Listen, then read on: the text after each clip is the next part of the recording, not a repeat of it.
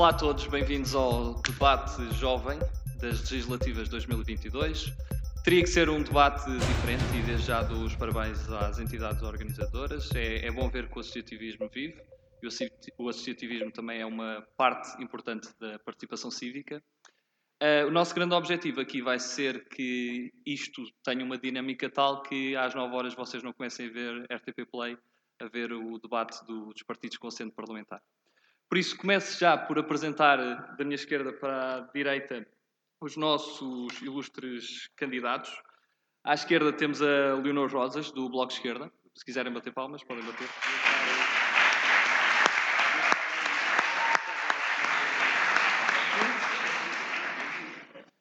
Pelo LIVRE temos o, o, o Paulo Moacho, do LIVRE.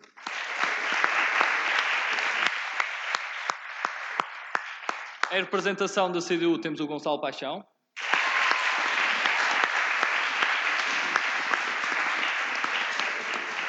Pelo PAN temos connosco a Sofia Carvalho.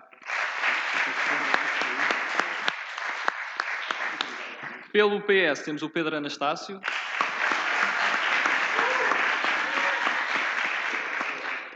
Pelo PSD temos aqui o Alexandre Poço. Alexandre, estás cheio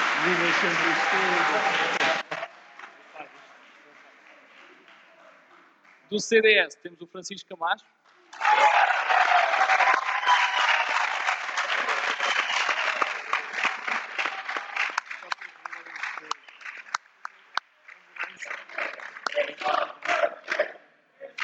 Da Iniciativa Liberal temos connosco o Gonçalo Cordeiro.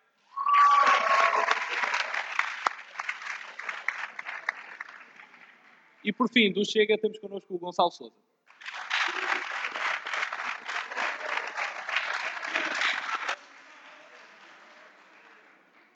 O debate, a sua organização é simples. Nós vamos ter quatro blocos. O primeiro bloco vai ser uma primeira questão um pouco genérica que eu vou colocar aos candidatos.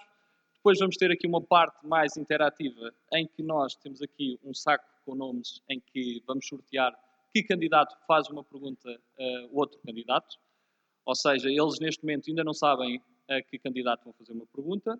Poderá ou não ser mais ou menos interessante, depende também das questões que farão.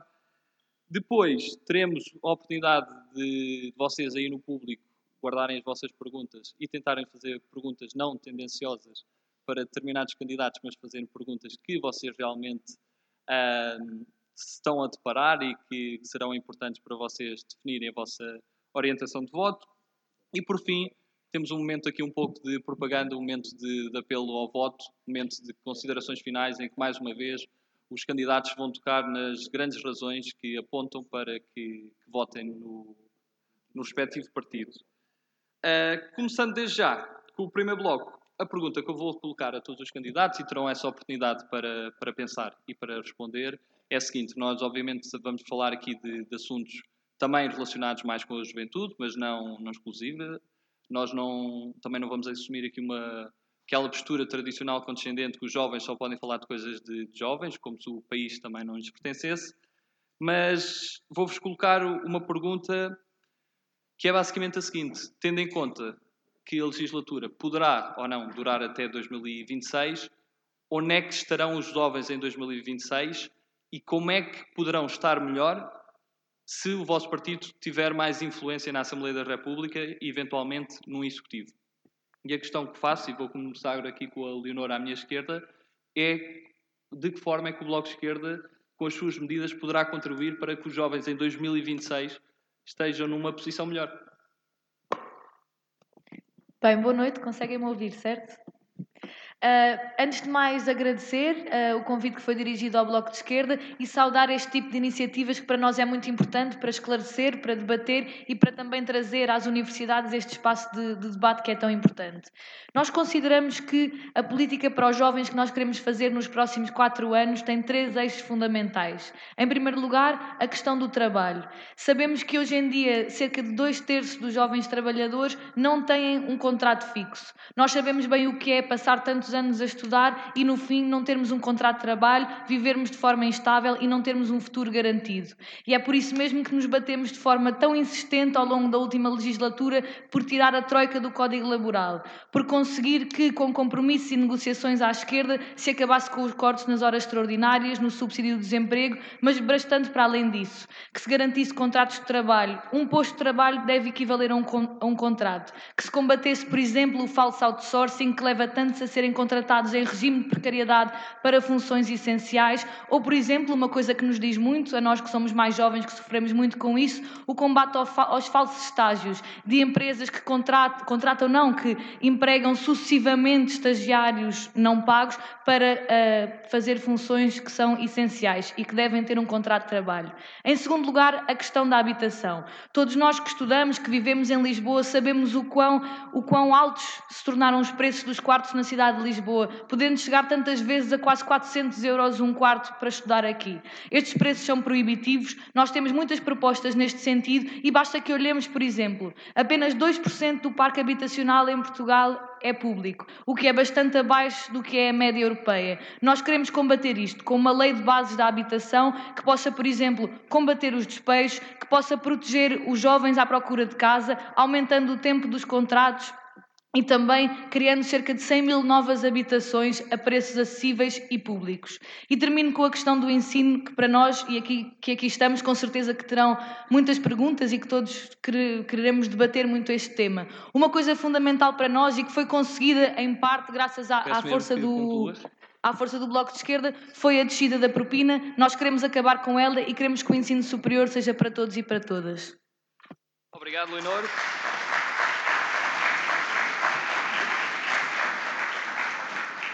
Paulo, de que forma é que as políticas do LIVRE, e também agarrando um pouco no, no slogan que trazem para esta campanha, de bota acima, como é que a vossa postura também de uma eventual presença no Parlamento pode ajudar a melhorar as condições de vida dos jovens? Obrigado, muito boa noite a todos. Um, bom, eh, começando pelo slogan, aquilo que esse slogan quer transmitir é precisamente a forma de estar do livro na política, que é ser propositivo, apresentar propostas, apresentar soluções, apresentar medidas. E o programa do LIVRE é um programa que, para nós, está completamente alinhado com aquilo que devem ser os interesses dos jovens, porque é um programa que está, antes de mais nada, preocupado com o futuro, preocupado no futuro que nós vamos ter e o futuro que estamos a construir hoje. E para que no final da legislatura, como também uh, falava, falavas na pergunta, uh, os jovens e a posição dos jovens esteja melhor, nós temos que começar a trabalhar já. E eu iria destacar talvez três áreas que me parecem essenciais e que, e que considero que estão no centro das preocupações dos jovens. Em primeiro lugar, as questões da crise climática, que é hoje completamente inegável e que põe em causa um futuro para todos nós, em que o livro tem propostas que são bastante concretas e que pretendem agir em problemas que nós temos no nosso país. Portugal é o país da Europa Ocidental onde se passa mais frio dentro de casa. Nós propomos um programa que permita fazer o isolamento térmico das casas, que eh, devolva às pessoas o investimento que elas fazem, a totalidade do investimento que elas fazem. Desta forma, conseguimos conseguimos baixar a fatura de eletricidade, que é também, eh, a pobreza energética é também um problema, um problema enorme, mas conseguimos também eh, poupar naquilo que é a eletricidade que, que é gasta e que é desperdiçada. A habitação também é um outro problema, não só, eh, portanto, desde logo a habitação para estudantes e a habitação para jovens, e nós no nosso programa também defendemos que se atinja até ao final da legislatura os 10% de habitação pública, que fica bastante aquém daquilo que muitos países, por exemplo, no norte da Europa têm, há países que têm 30% de habitação pública, mas não só, eh, não, não só no âmbito do arrendamento, também na compra de casa. Também é essencial que os jovens possam emancipar-se, possam ter condições de poderem adquirir a sua própria casa, e nós defendemos um um programa de ajuda à compra de casa em que o Estado em que o Estado ajude os jovens, entrando com o valor da, da, entrada para a casa até 30% do valor da habitação e que permita assim aos jovens, quando entram no mercado de trabalho, quando começam a trabalhar, poderem uh, adquirir, a, adquirir a sua, a sua primeira habitação. Paulo. Vou terminar só também com a questão, uma questão essencial, que é o ensino superior, que o, que o LIVRE também defende, o fim das propinas no, no primeiro ciclo e a transformação do 12 ano num ano zero que permita a entrada na universidade. Obrigado. Obrigado, Paulo. Recordo todos os candidatos que poderão ver sempre o, o tempo lá em cima e verificar se, se têm ainda mais tempo ou não. Uh, Gonçalo, a pergunta que te faço é a mesma: de que forma esta sinergia entre o PCP e o PEV conseguirá também trazer mais qualidade de vida aos jovens portugueses para que em 2026 esteja numa melhor posição? Certíssimo. A CDU apresenta-se nestas eleições como uma força alternativa, uma força, uma força de esquerda, uma força patriótica que vem apresentar um programa de emancipação para todos os jovens em Portugal. Isto, claro, baseia-se aqui em focos planeados. Aqui a questão do trabalho, a questão prioritária também aqui dos jovens trabalhadores. Pronto, nós consideramos que não há uh, futuro para um país baseado em baixos salários. E como nós bem sabemos, os jovens trabalhadores em Portugal continuam a ser as maiores vítimas destas, uh, desta imposição. Para termos noção, o preço da habitação na última década subiu 4,5 vezes mais do que o salário. E isto é uma coisa que a CDU uh, considera que não pode continuar a acontecer. Depois também aqui a questão dos contratos a prazo, dos contratos precários e, da, e, das, e, das, situações precárias com que os jovens se vêm enfrentando no seu dia a dia. Nós somos contra todos aqueles que são que contra todas aquelas situações que podem significar aqui a questão do da, que, aqui,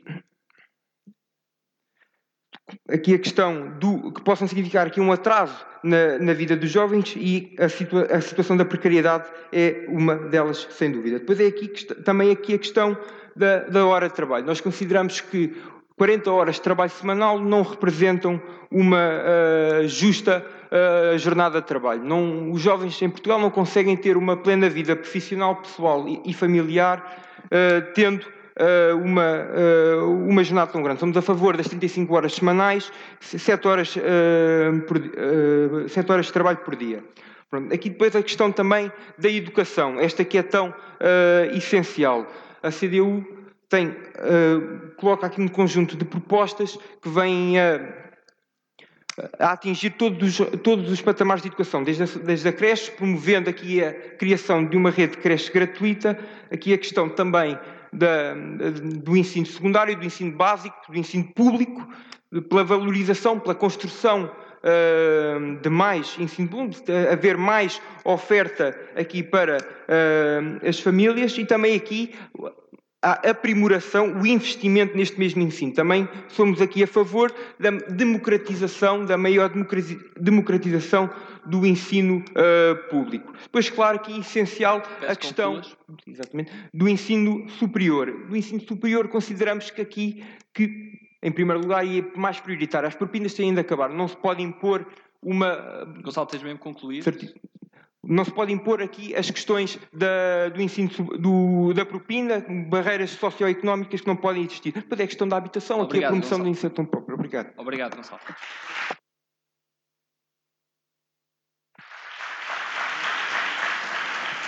Sofia, a mesma questão, como é que um grupo parlamentar do, do PAN pode influenciar políticas de juventude para que os jovens em 2026 estejam melhores?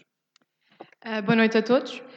Uh, o PAN é o partido verdadeiramente de futuro. Temos medidas que não pensam só no dia da manhã, mas pensam sim no longo prazo. E sabemos todos que as alterações climáticas são um problema grave e que preocupa e muito os jovens.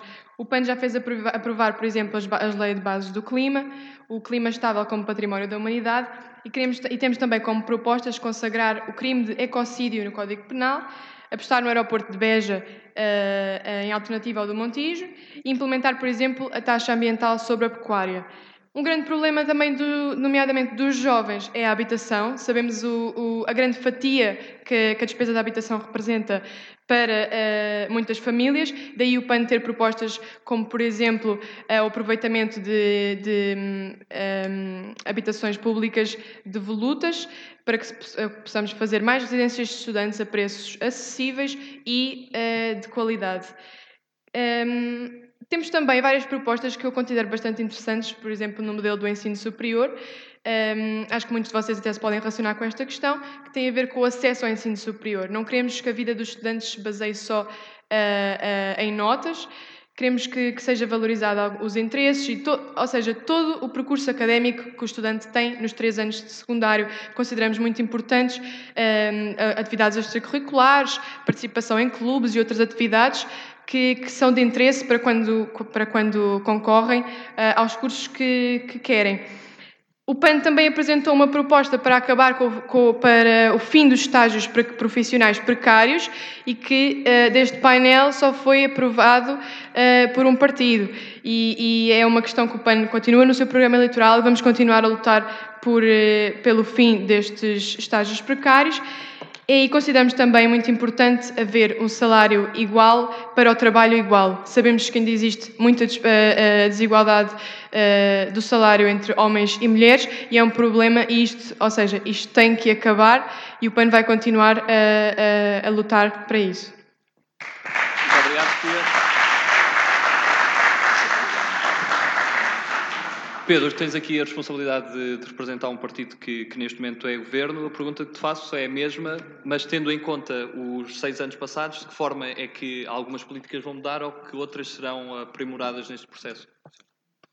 Bem, antes de mais, boa noite a todos. Dizer-vos que saudar a iniciativa e dizer que votem nas próximas eleições. É uma arma coletiva que temos, é um desafio de todos, é um desafio coletivo e por isso utilizem esse direito, votem nas próximas eleições. É como dizes, contextualizando e dando aqui uma nota inicial, nós vamos eleger uma Assembleia da República, mas dessa composição, a escolha das, das, próximas eleições é uma escolha muito clara. É uma escolha entre o Dr. António Costa e uma solução de governo protagonizada pelo Dr. Rui Rio. E o que está em causa são dois caminhos. Continuar o caminho seguido até aqui, um, um caminho de crescimento económico, de redução das desigualdades, que é representado por António Costa, ou ir no caminho que representa Dr. Rui Rio, que é um caminho de incertezas, de, de ses e de muitas indeterminações. E respondendo à tua pergunta e porque que as políticas do Partido Socialista respondem aos jovens e poderemos dizer que daqui, em 2026, os jovens terão melhores, é pelos aqueles que são os objetivos que o Partido Socialista assume perante os portugueses nestas eleições. São umas eleições que não queríamos, mas que disputamos com orgulho e com empenho. Nós pretendemos convergir entre 2021 e 2026 0,5 pontos percentuais acima da meta europeia, o que se traduzirá em maior rendimento para o nosso povo e maior rendimento em concreto para os jovens. Queremos manter as contas públicas certas, como foi a nossa governação destes últimos seis anos, e reduzir o peso do endividamento público para 110 pontos percentuais do PIB, inferiores a isso em 2026. Queremos prosseguir até 2026 a generalização do modelo das unidades de saúde familiar, garantindo que elas têm 80, cobrem 80% da população portuguesa em 2026 e que as pessoas, os portugueses, têm uma saúde em proximidade, com uma resposta próxima. Queremos reduzir até 2030 40% das emissões no setor dos transportes para responder à crise do clima. Queremos concretizar a rede nacional das áreas protegidas para investir na conservação da natureza e da biodiversidade. Queremos aumentar até 80% o peso das energias renováveis, antecipando uma meta que tínhamos para 2030. Queremos creches gratuitas para os jovens que saírem desta faculdade e que, se quiserem legitimamente ter um filho, poderem ter esta cobertura do Estado. Queremos criar 26 mil fogos de habitação disponíveis para responder à situação de emergência e à crise da habitação e queremos acelerar o crescimento económico, aumentar o preço da exportação e continuar a bater Obrigado. recordes de investimento estrangeiro. Este é o caminho do Partido Socialista, este é o caminho Obrigado, melhor à vida dos jovens portugueses.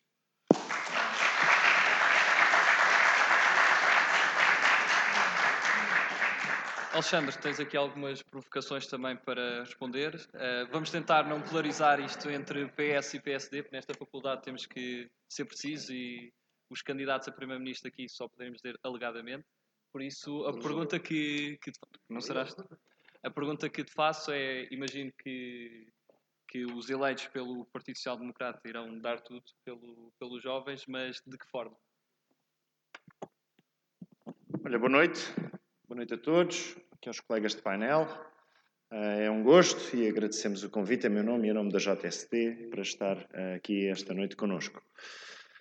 A resposta à, tua questão é muito simples, até porque já tive aqui a oportunidade de ouvir uh, o Pedro, que é, um, é, uma joia de moço, mas que disse aqui uma série de coisas com as quais nós não podemos concordar. Se há coisa que nós não queremos, e por isso lutamos para vencer estas eleições, é que Portugal se compare com a Roménia ou com a Bulgária. Todos nós gostamos muito eh, de romenos, de búlgaros e temos um espírito de solidariedade com todos os nossos uh, países e irmãos da União Europeia. Mas nós não queremos, em 2026 uh, ou em 2030, que Portugal se compare com a cauda da Europa. E a continuidade das políticas que têm gerido o país nas últimas duas décadas tem levado a que Portugal se afunde cada vez mais. Nós hoje fomos já ultrapassados por países que há 30 anos lutavam para conseguir ter esparguete nas prateleiras de um supermercado. Nós hoje lutamos para conseguir superar países que infelizmente já nos ultrapassaram, que há 30 anos fugiam das prisões políticas do comunismo. Nós hoje fomos ultrapassados por países que, enquanto os portugueses começavam a comprar casa, enquanto os portugueses começavam a comprar Fiat Puntos, no final dos anos 80 início dos anos 90, estes países lutavam para conseguir ter jantar ou almoço, no espaço de duas décadas todos estes países nos ultrapassaram. E esta realidade é particularmente relevante para quem? Para as novas gerações. Quando nós ouvimos falar que 30% dos jovens desejam emigrar, quando nós ouvimos falar que 3 quartos das novas gerações ganham menos de 950 euros líquidos, quando somos, a par dos italianos, aqueles que mais tarde saem de casa dos seus pais, quando quase um quarto tem de tomar ansiolíticos ou medicação para combater a ansiedade, o burnout e situações que todos nós lamentamos que existam na nossa sociedade, em particular na juventude portuguesa, nós percebemos claramente, e eu penso que já devo estar a terminar o meu tempo, bem, aquilo é uma cor. Está amarelo, está amarelo. Uh, Não há laranja, nós, nós percebemos claramente que se há coisa que nós temos de fazer neste país é adotar um caminho diferente. Todos aqueles que aqui estão, um pouco mais velhos, e terminarei, todos aqueles que aqui estão, um pouco mais velhos, um pouco mais novos, têm crescido uh, e têm estudado, têm vivido sempre sob a égide de um partido. E esse partido é o Partido Socialista que governa sempre a sociedade portuguesa com os Obrigado. resultados que nós sabemos. E Obrigado, nesse sentido nós não podemos esperar resultados diferentes fazendo sempre o mesmo. Obrigado, e é por isso que é importante e é por isso que defenderemos que a partir do dia 30 de janeiro haja um novo governo, que ao contrário daquilo que disse o Pedro, Obrigado, parece que somos as trevas. Um abraço. Obrigado.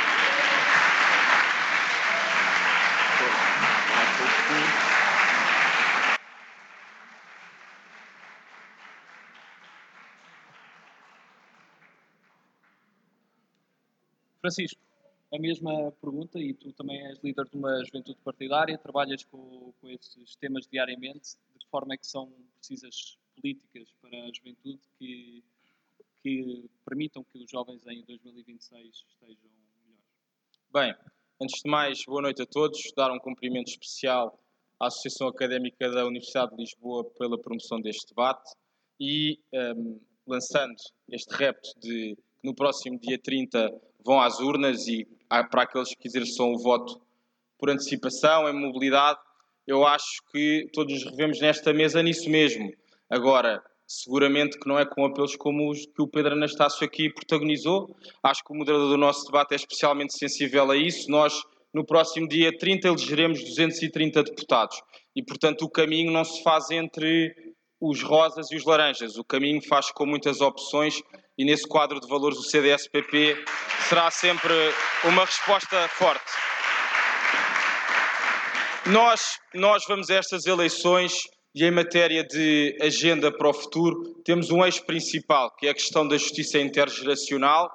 Esse é o nosso mote maior perante quatro necessidades, quatro imperativos que identificamos claramente no nosso compromisso eleitoral e onde de resto a Juventude Popular tem dado respostas muito sólidas. Esses quatro princípios são a educação, a habitação, a sustentabilidade e o emprego. Em matéria de educação, e estamos a falar numa instituição de ensino superior, nós de facto não estamos com orgulho na página da esquerda que tem sempre protagonizado uma fórmula já gasta, já bafienta da propina zero. Nós defendemos sim um modelo forte de ensino superior, onde as instituições como a Faculdade de Direito de Lisboa tenham a sua autonomia científica e que essa autonomia científica seja também acompanhada de uma forte autonomia financeira e, nesse sentido, a manutenção da propina é importante para dar autonomia às instituições. Para aqueles, e que são muitos, infelizmente, indesejadamente, que não podem suportar os custos do ensino superior, nós temos uma resposta. Uma ação social forte, musculada, que abrange a todos, e depois entrando num capítulo que aqui também elenquei, que é o da habitação. Hoje esse é um dos desafios maiores das novas gerações.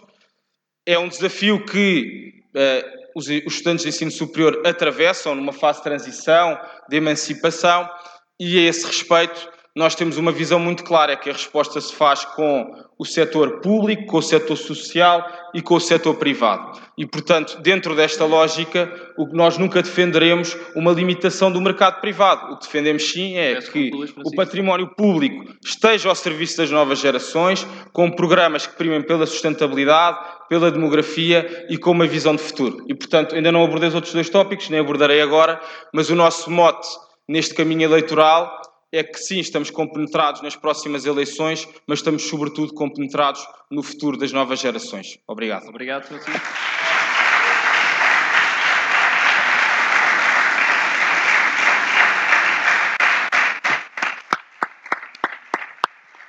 Gonçalo, a iniciativa liberal tem apelado também muito aos jovens. De que forma é que as políticas liberais poderão fazer efeito, poderão resultar e poderão trazer melhores condições de vida para os jovens portugueses já para 2026? Obrigadíssimo. Uh, já agora, muito obrigado pelo convite. Eu queria aproveitar um bocado as palavras do, do Alexandre Poço. Eu, de facto, referiu que há uma série de países que ultrapassaram Portugal nos últimos anos. Esqueceu-se de dizer que esses países, nomeadamente, têm políticas liberais e governos liberais à frente, mas é, é se calhar uma coincidência que ele esqueceu de referir. Uh, de qualquer das formas, parece-me que um, o grande problema dos jovens hoje em dia é que, é que eles têm uma taxa de desemprego neste país de cerca de 24%. Um, isto é provavelmente a consequência de 19 dos últimos 26 anos terem sido governados pelo PS. Concomitantemente, o salário mediano em Portugal é o segundo mais baixo da União Europeia. Portanto, qualquer tipo de política que não enverede pelo caminho do crescimento económico e do aumento salarial é absolutamente fútil. E, portanto, e como se gosta, nós gostamos muito de falar, por exemplo, de IRS, e o PS agora tem uma coisa gira, que é o IRS jovem, é, e, portanto, quando começam... É, é, o, com o IRS jovem vai acontecer uma coisa gira, que é, é mais provável os jovens ganharem mais no início da carreira, nos, nos, primeiros dois ou três anos ou cinco anos, do que depois, quando entram no ano seis, em que começam a perder dinheiro porque começam a ter as taxas marginais elevadíssimas. Vamos dar uma ideia do que é a taxa marginal e porque é que a imigração jovem é um flagelo, e eu posso falar em causa própria, porque eu já emigrei e já voltei. Digo-vos o seguinte: para ser taxado em 45% do salário em Portugal, basta ganhar 36 mil euros. 36 mil euros, somos taxados em sede IRS em 45%. Sabem quanto é que é na Alemanha para levarem 45% do vosso salário? 274 mil euros.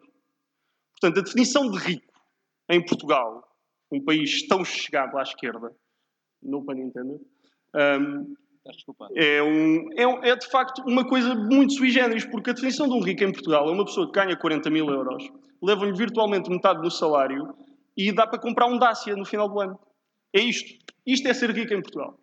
Portanto, a única coisa que nós temos de fazer para manter os jovens e para que eles não emigrem, como eu já emigrei, como tenho vários amigos emigrados, é focarmos numa reforma do sistema fiscal que incentive os jovens a ficar em Portugal.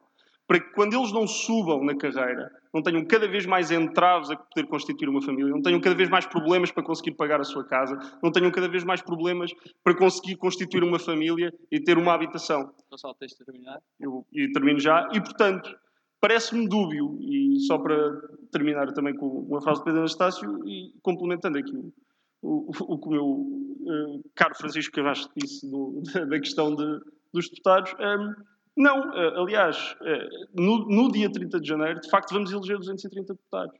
E sobre, é importante perceber que há várias cores partidárias, não estamos a eleger um primeiro-ministro. Aliás, o PS deve saber isso, porque sobre perder eleições e ficar a governar, não há ninguém que saiba melhor do que vocês. Obrigado, Gonçalo.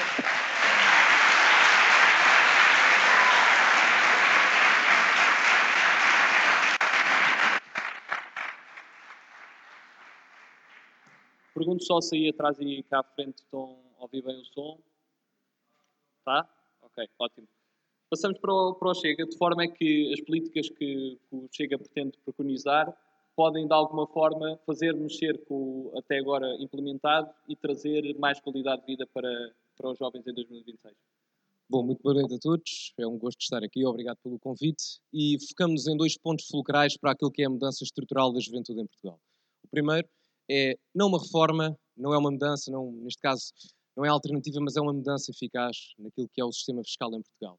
Nós, quando somos jovens, é a altura da nossa vida onde temos maior capacidade de criatividade e muitas das vezes ouvimos que os jovens não conseguem arranjar emprego. Eu vou mais longe e digo: os jovens não conseguem sequer criar emprego. É complicado. E por isso é que o Chega propõe que haja uma isenção fiscal, até para microempresas, até três trabalhadores, com uma faturação anual de 150 mil euros. Aliado também a uma redução do IRC e a uma implementação de taxa única de IRS. A implementação de, peço desculpa, uma redução do IRC é importante porque, de crise, quando nos vemos aflitos economicamente, uma das práticas comuns que já se fez no passado é desvalorizar o valor da moeda. O problema é que nós não vamos desvalorizar o valor da nossa moeda porque o Banco Central Europeu e os portugueses têm esse problema quando há países na zona euro. O problema é esse. Obrigado. É isso mesmo. Uh, Ouvem bem, sim.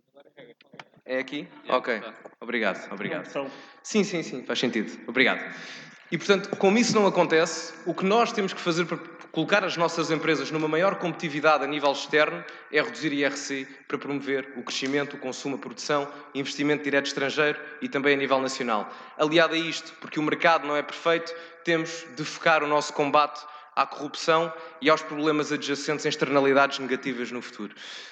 Isto o polígrafo não precisa de verificar, porque a notícia veio do site deles. Em 2018, a corrupção em Portugal custou 8% do PIB, mais ou menos como 18 mil milhões de euros. Isto, em termos comparativos, é 10 vezes mais do que nós gastamos em subsídios de desemprego, o dobro do que gastamos em educação e, nesse mesmo ano, mais do que gastámos em saúde. E, se calhar, em termos técnicos, para quem tem dificuldades com números, e talvez aqui tenhamos alguém, mas são cinco ou seis tapos. Obrigado.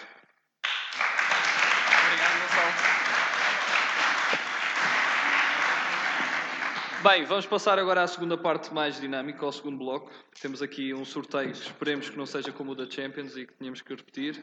Temos aqui um saco preto. Um, Pedro, o primeiro vai ser para ti porque tens levado também com, com muitas questões. Eu Agora vai ser de poderes fazer a alguém. E vais ter uma réplica e tréplica quando, quando for colocada uma questão. Ok. Vou tirar um papel ou calhas. E vais fazer uma questão ou chega.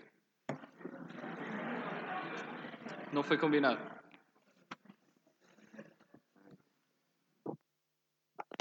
Bem, eh, será que posso só responder, aproveitar antes para tentar responder algumas das Tens coisas um minuto, que pedi no debate? Traz um minuto para fazer a questão. Okay. É que eu assim ir... fico, eu estou a defender uma solução do governo e o seu projeto futuro e preciso de refutar algumas das coisas que foram ditas, mas sendo Sim, se me derem. Começar a contar. Vai começar a contar, muito bem. Então vamos focar-nos na pergunta ao Chega, também porque é interessante. Um, e a primeira coisa que eu lhe perguntava, ouvi-lhe dizer algumas coisas, é como é que é estar num partido que não tem propostas para os portugueses, não tem propostas para os jovens estudantes e vem aqui pedir-nos o voto dos portugueses e dizer porque é que devemos confiar em si. E depois perguntava-lhe também como é que é estar num partido que defende terapias de conversão para a homossexualidade, prisão perpétua, convida cidadãos compatriotas a saírem do país com propósitos racistas, insulta e desrespeita às leis portuguesas, tem como parceiro Salvini e Le Pen e todos aqueles que são marcadamente racistas e xenófobos. Considerando que no programa não encontramos qualquer proposta, nenhuma intenção, nenhuma solução para os desafios dos jovens portugueses, o que eu queria perguntar ao Chega é se o Chega já saiu do armário no que toca a propostas para os jovens portugueses. E depois queria também uma pergunta que pode ser para, não sei se é o Alexandre que me prefere responder ou se é mesmo o Chega, e é qual é que é a visão do Chega sobre a família portuguesa, se chegado ao governo com o PSD, se vão ter, qual é a pasta que vão pedir? A da administração interna para aplicar as vossas políticas racistas e discriminatórias, ou o Ministério da Família para fazer a doutrinação ideológica sobre a genealogia do género? Obrigado, Pedro. Obrigado.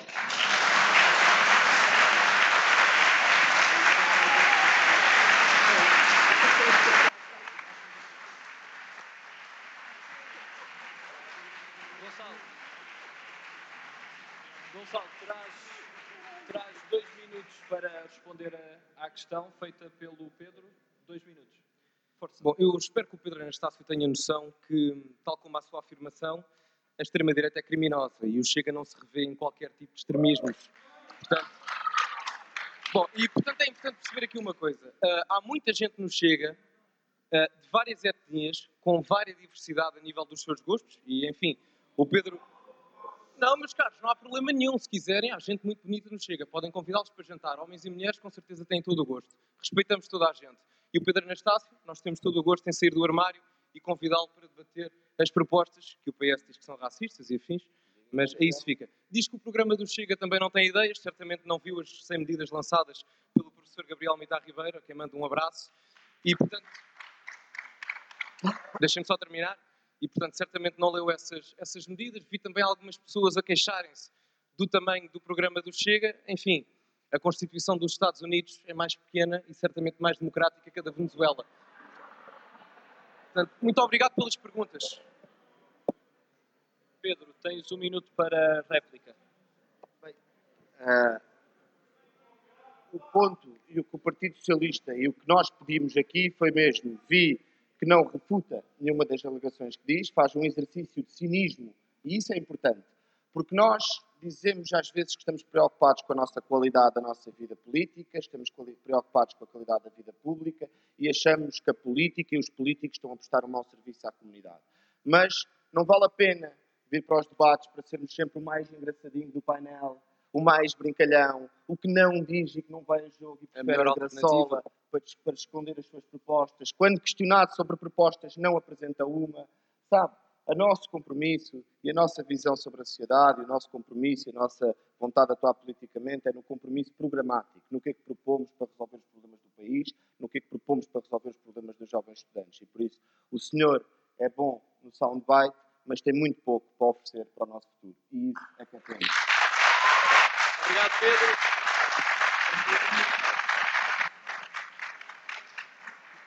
Gonçalo, traz mais um minuto para, para responder tens um minuto, força. Portanto, eu comecei a minha intervenção a dizer que a reforma estrutural do sistema fiscal em Portugal era modular para a mudança da vida dos jovens nos próximos quatro anos e no futuro. E, portanto, o Sr. Pedro Anastácio vem aqui dizer que o Chega não apresenta propostas. Portanto, volta a dizer que deve ler as 100 medidas que o Chega apresenta para o futuro dos jovens portugueses. E, portanto, a nível dos jovens, mais concretamente, o Chega também apresenta a nível da habitação e a nível da identificação dos problemas. E isto é uma casa democrática, Sr. Pedro Anastácio. Acho que temos que perceber isso. Chamar racista a alguém que apresentou uma proposta como o seu primeiro argumento num debate não me parece o mais coerente. E acho que isso devia estar aqui assente. Percebe? Eu não venho aqui chamar extrema-esquerda ou extrema-direita, isso fica com quem quiser, mas uma coisa é certa.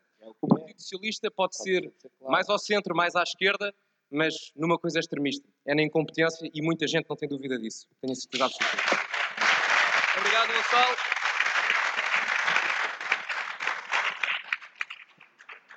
Vamos sortear agora uma questão aqui para a minha direita, para o Alexandre Poços.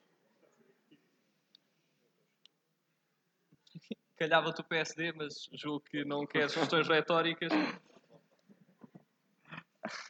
Não sei se queres fazer uma pergunta a ti próprio.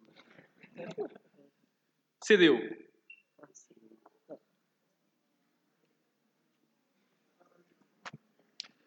Um minuto para a questão.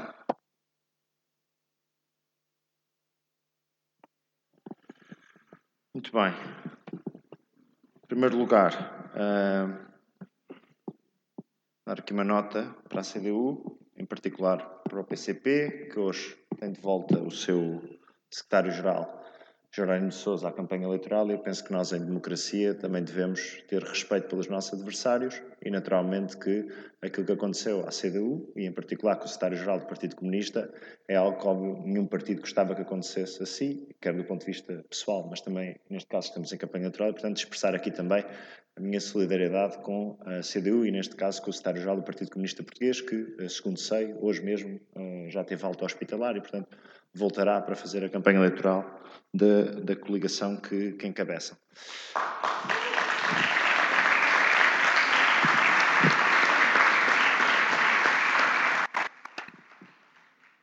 A pergunta, a pergunta que faço à, à CDU uh, tem a ver com o, o, pós-eleições. Uh, nós sabemos que uh, esta crise política é responsabilidade da esquerda, ou seja, nós vamos para eleições porque a esquerda não se entendeu. A responsabilidade só pode ser assacada ao Partido Socialista, à CDU, ao PCP e ao Partido Ecologista aos Verdes e ao Bloco de Esquerda. Porquê? Porque falhou a sua solução governativa. Se não, se não tivesse falhado, nós não iríamos, iríamos a eleições.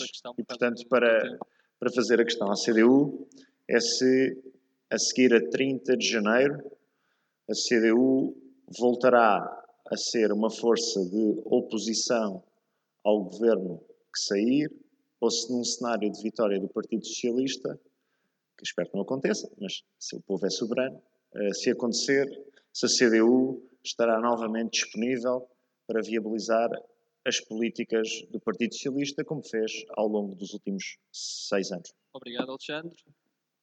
Gonçalo, agora tens dois minutos para responder a esta questão, quando quiseres. Bem, uh, certíssimo.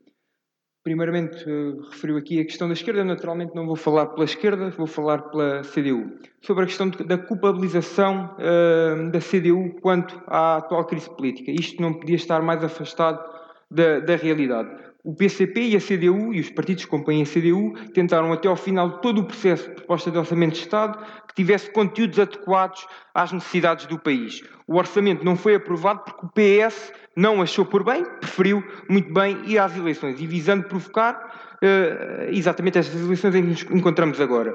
O PCP concentrou-se na fase final, em particular na fase final, nos últimos três questões fundamentais. O, orçamento, o, o aumento do salário mínimo nacional, a revogação da capacidade da, da contratação coletiva, isto medida importantíssima, especialmente para os jovens trabalhadores em Portugal, muitos ainda não sabem o que, o que isto significa, e é uma infelicidade, e intervenção de emergência na defesa do Serviço Nacional de Saúde.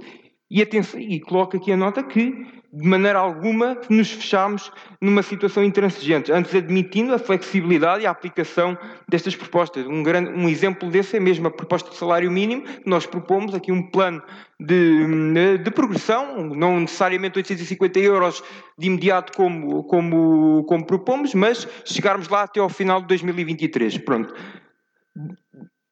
Respondendo também aqui à questão do pós-eleições. Bem, eu não sou vidente, ninguém aqui nesta sala é. Estas eleições servem exatamente para decidirmos qual será a correlação de forças que haverá na Assembleia da República na próxima legislatura. Pronto. O PCP e a CDU encontram-se totalmente disponíveis para qualquer qualquer acordo que signifique respostas concretas ao problema do país, da população, do povo e dos jovens.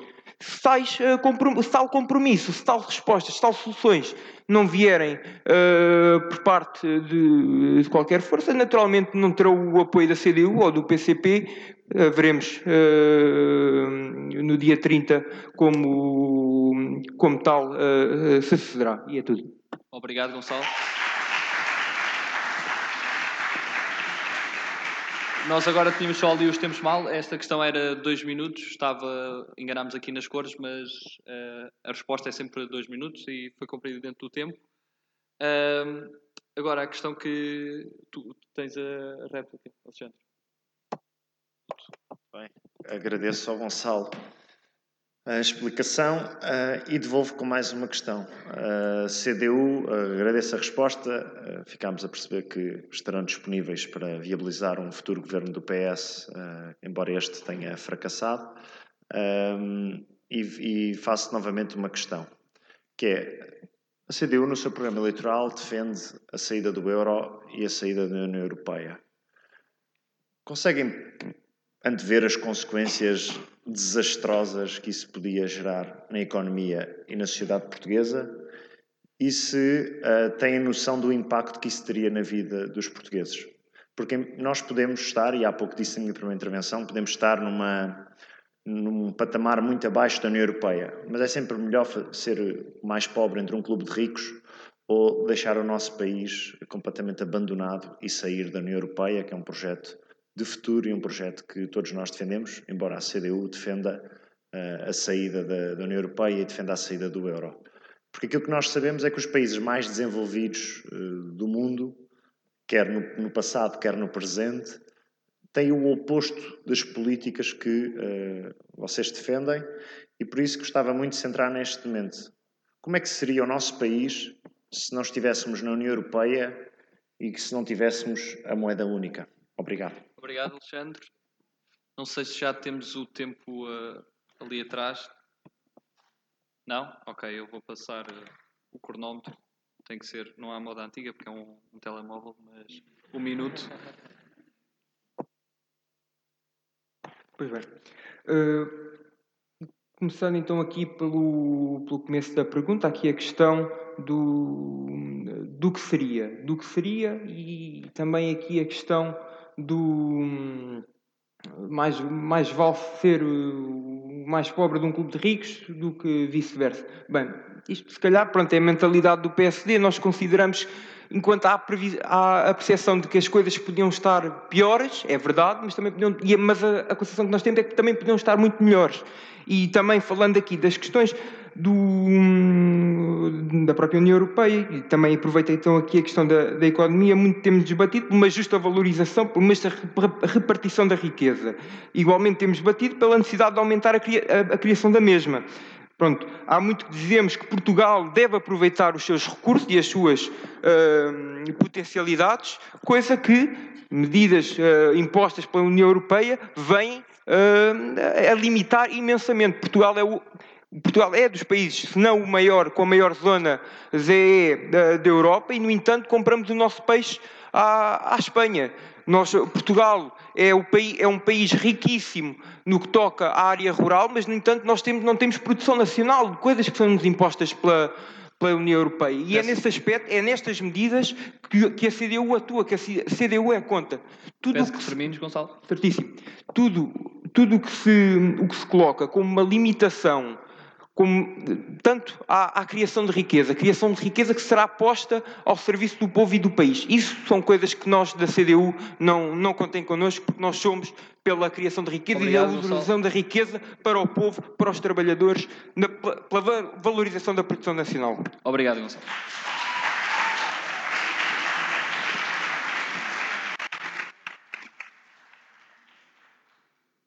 Vamos retirar mais uma, desta vez para o PAN.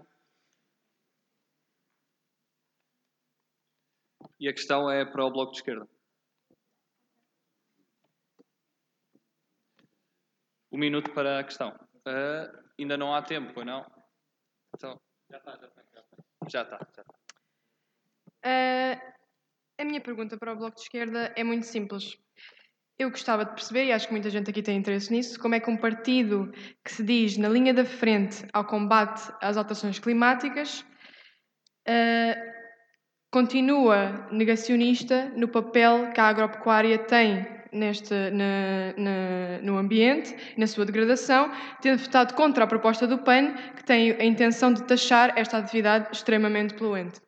Muito obrigado pela capacidade de síntese, Sofia. Leonor, dois minutos. Já. Okay. Deixa eu só ver se eles põem o tempo, só para não ser difícil okay. para ti. Tá? Força. Bem, obrigada. Uh, respondendo aqui à, à, colega do PAN, a nossa uh, a visão que nós temos sobre o combate às alterações climáticas não é nem será uma visão de taxar, de impor, de, de, de taxar, neste caso, a agropecuária, que nós sabemos e temos, aliás, feito uma vasta reflexão ao longo dos anos sobre uh, o, o quão poluente é a indústria agropecuária, mas a nossa política não é de taxar, não é de aumentar impostos. A nossa política no que toca ao combate às alterações climáticas tem sido a da luta luta por transportes públicos gratuitos, tem sido a luta. Uh, Estou a ver que estou a divertir aqui uma parte da bancada e também uh, da assistência. está aqui também, eu estou mas, uh, mais, mais mas tem sido essa, mas tem sido essa a nossa política. Já interromper um pouco. Leonor, tens mais 25 Tenho, segundos. Uh, o Gonçalo tem uma, uma tendência para me interromper sempre, não é verdade? Mas pronto. Vou, Posso responder? A nossa, a nossa política no que toca ao combate às alterações climáticas consideramos que não passa pelo aumento de impostos, mas passa sim por medidas estruturais na transformação do sistema económico, como por exemplo uma revolução na mobilidade, uma revolução na forma como produzimos a energia e na descarbonização da, da, da nossa economia. No entanto, o PAN que está aqui logo incisivamente a colocar uma questão contra nós, a sua líder nos debates e nas entrevistas que fez não foi capaz de explicar se uh, e porquê, porquê é que põe em cima da mesa fazer uma coligação no pós-eleições com o PSD, depois de dizer repetidamente que é um partido que não tem nada para oferecer na luta pela, pelo combate contra as alterações climáticas. Pelo contrário, o Bloco de Esquerda tem, tem estado sempre na linha da frente, desde a sua criação, na construção de uma política sistémica contra as alterações climáticas e não apenas numa corrida por uma pasta num governo, num partido com o qual nem sequer concordamos.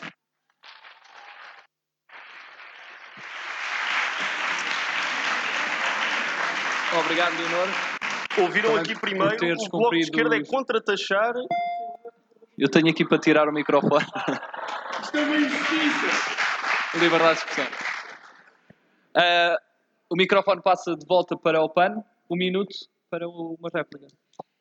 Vimos claramente uh, a fuga à questão da, do impacto da agropecuária nas alterações climáticas e o que difere aqui o PAN, uh, muito claramente, do Bloco de Esquerda, é que nós conseguimos uh, combater este, esta crise que existe e é urgente em várias vertentes. Nós também apoiamos, queremos um forte apoio, uh, forte, um forte investimento na ferrovia, queremos ligar as principais capitais de distrito com, logo de início. Uh, um, neste caso, em relação a, a aumentar o, os impostos. O Bloco de Esquerda é a favor de aumentar os impostos e de taxar outras indústrias poluentes. No entanto, a agropecuária continua escondida devido a todos os interesses instalados a que o PAN nunca uh, uh, se vai deixar rebater. No entanto, uh, fizeste-me outra questão em relação ao PSD. O PAN é um partido de diálogo e a nossa prioridade é sempre fazer avançar as nossas causas. Se nós conseguimos, aliás, provou-se na, negociação do Orçamento de Estado, o PAN, que foi o único partido que não contribuiu para a crise política que estamos a viver agora, é, que estamos a gastar montes de dinheiro, montes de dinheiro que podia estar a ir para, outro, para, outros, uh, para outras questões são bem mais importantes e o PAN foi o único partido que não contribuiu para esta crise política, conseguimos negociar e íamos fazer avançar várias das nossas políticas mais importantes, no entanto caíram por água porque todos os outros partidos neste, neste painel Uh, fizeram chumbar o Orçamento de Estado. Obrigado, Sofia. Peço mesmo que. Posso só dizer mais uma coisa? Só 5 segundos. Um, e é por isso que o PAN é um partido de diálogo e estamos abertos a dialogar com os outros partidos para ter uma solução de governo que seja de maior interesse dos portugueses. Obrigado.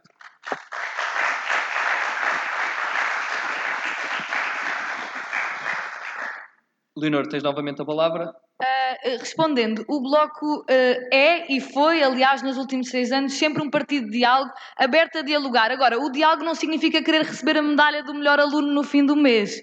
O diálogo significa compromisso entre as duas partes, coisas que a esquerda, aliás, conseguiu com o PS, trazendo grandes avanços para o nosso país nos últimos seis anos. Agora, o que não queremos e o que não aceitamos é que nós não queremos a medalha da pessoa que mais favores faz ao PS, nós queremos a medalha da pessoa que mais eficazmente combate as alterações climáticas e pugna por um sistema que seja justo e igual para todos. Obrigado mais uma vez pela capacidade de síntese, Leonor. Vamos a mais um sorteio. Agora para a minha direita, para o Francisco. Para o PAN.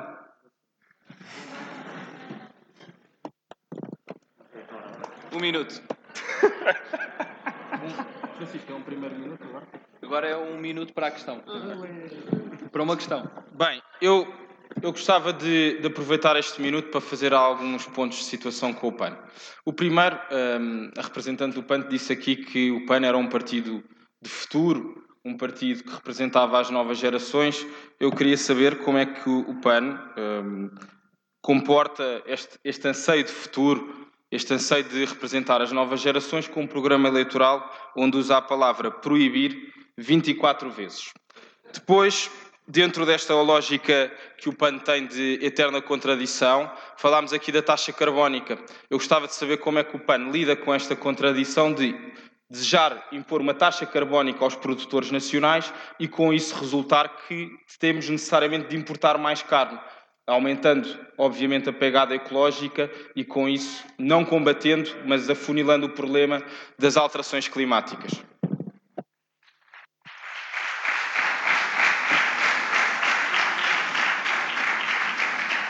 Obrigado, Sofia. Agora, nesta intervenção, tens dois minutos. Muita gente uh, diz que o PAN é um partido proibicionista. Uh, nós somos sim um partido progressista, que são duas coisas bem diferentes.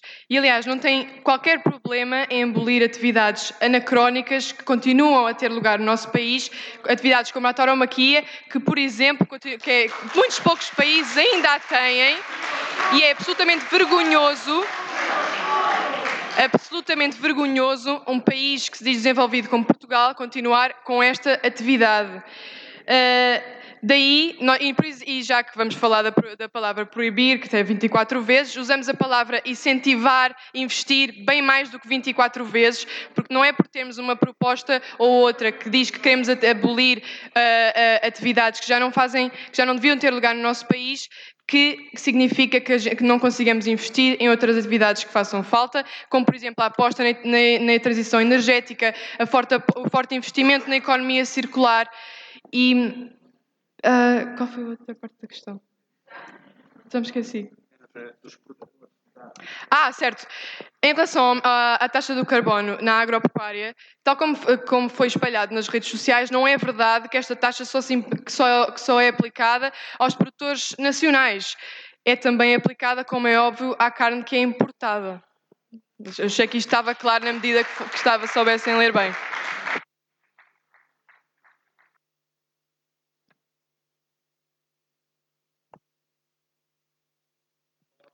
Palavra de volta para ti, Francisco. Bom, então fica claro que para o PAN, eh, independentemente da pegada ecológica dos produtos, o que importa mesmo é impedir a venda de produtos animais. Eh, portanto, não, importa se, por exemplo, a importação de abacate que vem da América do Sul tem um impacto maior na pegada ecológica do que a produção de pecuária, do que as pescas em Portugal, que não só estimulam a economia local, que não só que não só estimula a economia local, como são um garante da alimentação de muitas famílias portuguesas que infelizmente passam por dificuldades e que não têm e que não têm na gestão do seu, da sua família e do seu dia a dia. Muitas vezes hipótese sequer de pôr um, par, um prato de carne na mesa, mas que é na solução também da proteína animal que têm essa hipótese e de facto, o PAN também disse aqui uma coisa que é falsa, e é uma pergunta que eu deixo. Eu gostava de saber em que país do mundo é que foi proibida a tauromaquia, porque nós tivemos uma proibição nos tempos mais recentes na Catalunha, sobretudo por motivos de identidade nacional, eh, dentro do quadro de uma Espanha que não é única do ponto de não é una do ponto de vista cultural. Mas gostava que a representante do PAN então esclarecesse onde é que foi, se foi em França, se foi no México, se foi em Portugal, se foi em Espanha, em que país é que isso aconteceu aconteceu nos últimos anos. Obrigado. Obrigado, Francisco.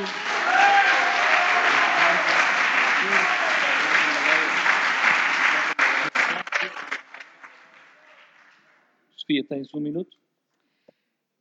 O CDS esquece da pegada ecológica que a, que a, produção de carne tem no nosso país e no mundo. Portanto, espero que não diga que vai ser que é um partido que se preocupa muito com as gerações futuras e com as, com as alterações climáticas, a transição energética. Um, o PAN nunca disse, nunca obrigou ninguém a comprar fruta de outros países. Aliás, o PAN é dos partidos que mais influencia a compra local e privilegia o, o, o um, curtas uh, distâncias em termos de transporte dos produtos e então valorização dos produtores locais. Queremos mais apoios também para a agricultura biológica, agricultura mais sustentável, não intensiva.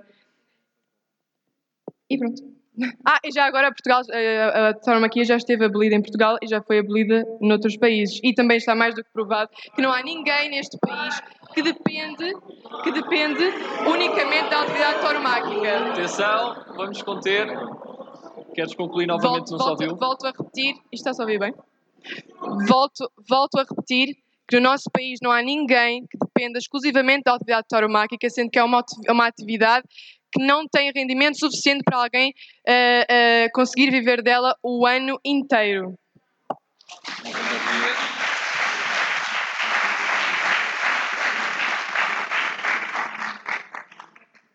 Vamos agora sortear para a CDU. E a CDU calha com o CDS-PP. Gonçalo, tens um minuto para fazer uma questão ao CDS, aqui ao Francisco.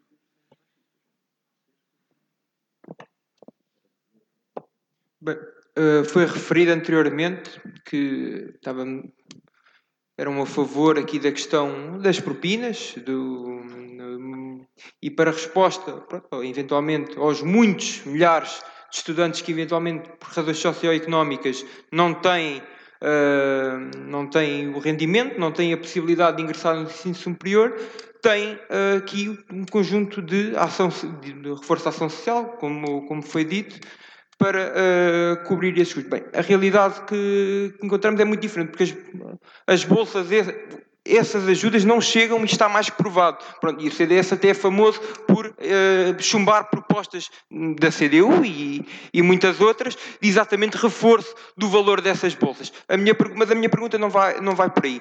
A questão é, qual, qual é a opinião do CDS sabendo e defendendo o que defendem, que já pagamos o imposto, já pagamos a propina e mesmo assim continuamos com um ensino superior que, a precisar de investimento, a precisar de mais condições, a precisar de, verdadeiramente de uma modernização. É tudo. Obrigado, Gonçalo. Francisco, tens o teu direito de resposta em dois minutos. Dois minutos. Bem, o tema, o tema do ensino superior para o CDS eh, é sempre uma prioridade. Nós acreditamos que é no ensino superior, na lógica da investigação, que o país pode se desenvolver de facto, com critério, com fundamento e sem perspectivas uh, meramente ideológicas. É aí que está a fonte da razão nas universidades e nos politécnicos.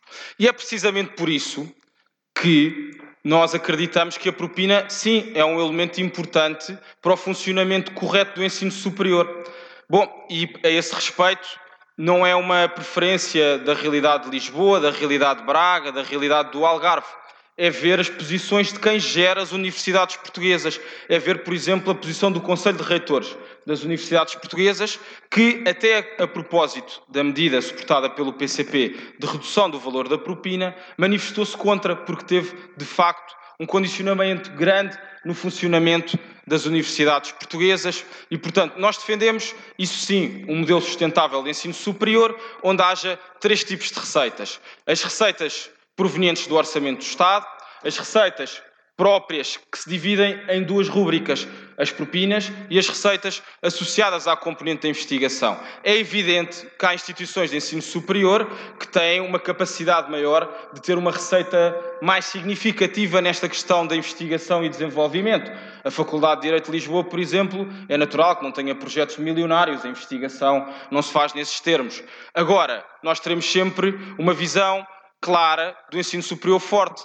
E a esse propósito é ver os modelos internacionais que têm maior sucesso de ensino superior. São modelos equilibrados, que responsabilizam a gestão pública e que também responsabilizam quem frequenta o ensino superior. Portanto, desse ponto de vista, não temos de facto problema nenhum. E, aliás, aproveito para dizer, a medida que o PCP inicialmente propôs, hum, a propósito da redução da propina, teve um impacto durante um período significativo, de marginalizar uma parte importante dos alunos que eram beneficiários das bolsas de ação social e que viram o seu suporte ora reduzido, ora tornaram-se inelegíveis. Portanto, a solução está aqui no modelo, sim, socialmente inclusivo, onde quem pode pagar, paga, quem não pode pagar não deve ser marginalizado de ter a oportunidade única de estar numa instituição Obrigado. de ensino superior. Obrigado, Francisco.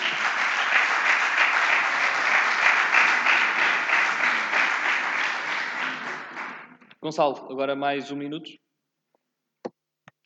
Bem, uh, não, foi, não, não foi chegada a resposta do, da questão das bolsas, porque é que o CDS efetivamente uh, não, uh, não passou a, a proposta do, do, reforço das bolsas. No entanto, pronto, a questão é a propina sustenta o subfinanciamento do ensino superior. Acaba a propina, o Estado tem que, tem que intervir, tem que investir. Até lá não há desculpa para não o fazer.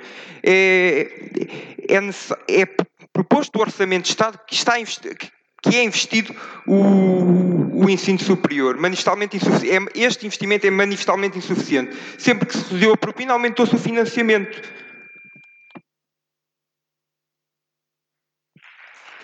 Obrigado, Gonçalo. Por fim, Francisco, mais um minuto. Muito bem. Bom, o, o CDS uh, manifestou sempre uma posição de princípio clara, favorável ao aumento da dotação em sede da ação social para as bolsas de estudo. Essa foi sempre a nossa posição.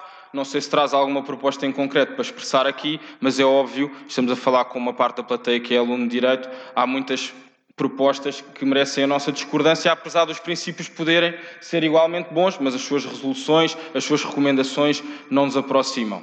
Mas há um aspecto que eu queria também denunciar na hipocrisia do Partido Comunista Português, que é o Partido Comunista Português, nos últimos seis anos, foi aliado de uma solução inimiga daqueles que querem frequentar o ensino superior, porque hoje a realidade que mais gente afasta do ensino superior não é a propina, é o acesso à habitação. E o PCP é responsável, é cúmplice pela ausência de habitação nas residências universitárias, é responsável por, por exemplo, no caso de uma cidade como Lisboa, onde o maior proprietário é a Câmara Municipal e o Estado Central, de não termos uma oferta estável e transversal em matéria de habitação universitária. Essa é a marca do PCP na governação que os alunos, nas necessidades reais, não são acompanhados, não são acompanhados do que é necessário. Obrigado, Francisco. Vamos a mais um sorteio.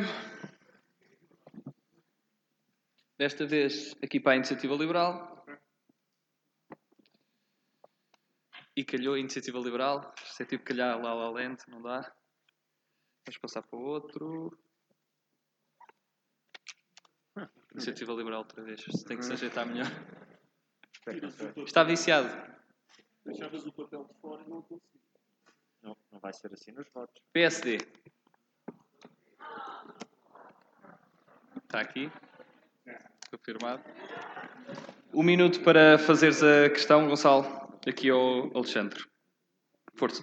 Bom, eu um, deixo já agradecer. É, é, ou seja, deixa-me um bocado uh, estarrecido no meio disto do PSD. Eu, eu, tinha várias perguntas. A principal é: um, foi giro assistir.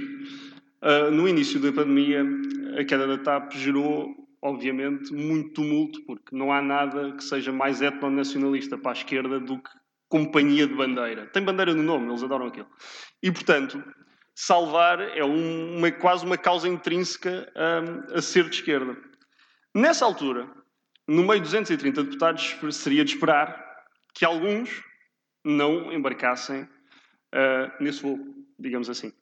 E, para mim, o mais desconcertante de tudo foi, de facto, que no espaço dito não socialista, apenas um deputado em 230, o deputado da Iniciativa Liberal, tenha sido o único que, já antes da pandemia, tinha proposto a privatização, ao qual o PSD não votou favoravelmente, e depois contra a injeção, à qual a grande maioria dos partidos absteve-se. Uh, ou votou contra, diga-se, ou votou contra ou absteve-se. Portanto, eu gostaria de saber o que é que, qual é que é este súbito. Parece-me que é do Focus Group, porque no início da pandemia não havia, não havia grandes problemas em termos de a maioria das pessoas achar que salvar a TAP era correto. Agora que parece que a dinâmica é contrária, porque há, falta dinheiro na saúde, falta dinheiro na educação, parece que o PSD acordou para a vida e no debate com António Costa até se dedicou a ver voos para São Francisco. Obrigado, Portanto, eu queria Gonçalo. perguntar o que é que aconteceu. Obrigado, Gonçalo. Alexandre, chegamos à TAP. Qual é a resposta que o PSD tem em dois minutos? Gonçalo. Com amizade e com respeito. Bom, nós não nos conhecemos, mas com, com, a- com amizade no debate. Se há partido que tem pergaminhos no que diz respeito à privatização da TAP e a retirar aquele buraco financeiro do bolso dos contribuintes, não é a Iniciativa Liberal, é o PSD. Nem existíamos na altura. Mas eh, eu também ouvi calado. Ah, e portanto. Mas eu não consigo, pá. E portanto, o ponto aqui é o seguinte: o PSD tem sido muito claro. O PSD considera que a TAP, em primeiro lugar, não devia ter sido recomprada como foi 100% feita por parte do governo de António Costa, penso que logo em 2016. O PSD privatizou a empresa. O PSD procurou colocar a empresa fora do espaço da esfera pública. Aliás, o próprio Tribunal de Contas considerou em 2017 e 2018 que o Estado continuou naquilo que fez em 2016 a permitir aos privados ficar com a melhor parte e que o Estado assumia todos os riscos. Isto não é o PST que o diz, foi o Tribunal de Contas. E o PST tem sido bastante claro. Agora, há uma coisa que nós não somos. Nós não somos irresponsáveis. E também é verdade que se ganharmos as eleições no dia 30 de janeiro, nós vamos concretizar o plano que o Partido Socialista uh, acordou em Bruxelas. Porque nós defendemos a União Europeia e nós defendemos que os compromissos internacionais do Estado português são para cumprir. E por isso, a seguir às eleições, por exemplo, se nós fizermos um acordo convosco, aquilo que nós iremos fazer nesse cenário é cumprir o acordo com Bruxelas e, a seguir, na primeira oportunidade, voltar a fazer o mesmo que fizemos em 2015. Livrar os portugueses de uma empresa que não tem servido bem o país, que serve muito mal o Porto, os Açores, a Madeira, Faro. Aliás, no último verão, a TAP foi a nona companhia no aeroporto de Faro, para terem um exemplo e que ainda serve muito mal o melhor o aeroporto que eles servem, que é Lisboa. E por isso, aquilo que nós entendemos é a TAP deve ser, numa primeira oportunidade, privatizada. Eu sei que talvez para a iniciativa liberal era melhor chegar lá e fechar a empresa. Bom, mas na realidade as coisas não podem ser assim. Há Obrigado. compromissos, há trabalhadores e o PSD, a seguir às eleições, se as vencer, irá honrar os compromissos que o governo português, não foi o Partido Socialista, o governo português Obviamente, atualmente é o Partido Socialista, mas a seguir, termino já, acredito que será de um outro partido, neste caso o meu. Honraremos esses compromissos numa primeira oportunidade. Iremos vender a empresa e livrá-la de continuar a maltratar os portugueses. Obrigado, Alexandre.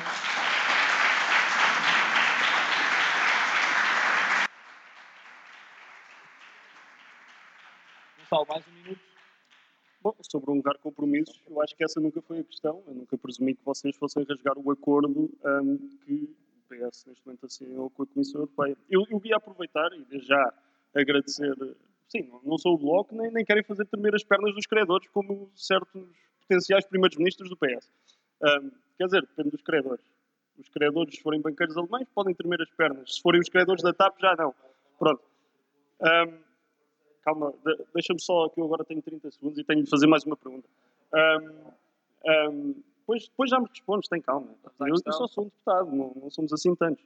Um, e a outra pergunta que eu tinha para o Alexandre Poço era, de certa forma, compreender, e aliás, acho que o Alexandre Poço é a pessoa indicada para isto, até lhe vou dar uma oportunidade, só para verem a minha boa fide nesta questão.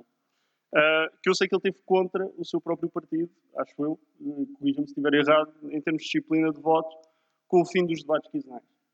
E, portanto, uh, perceber um bocado como é que se insere o Alexandre Poço numa medida que o PSD promoveu, não necessariamente o Alexandre Poço, repito, mas o PSD de Rui Rio promoveu.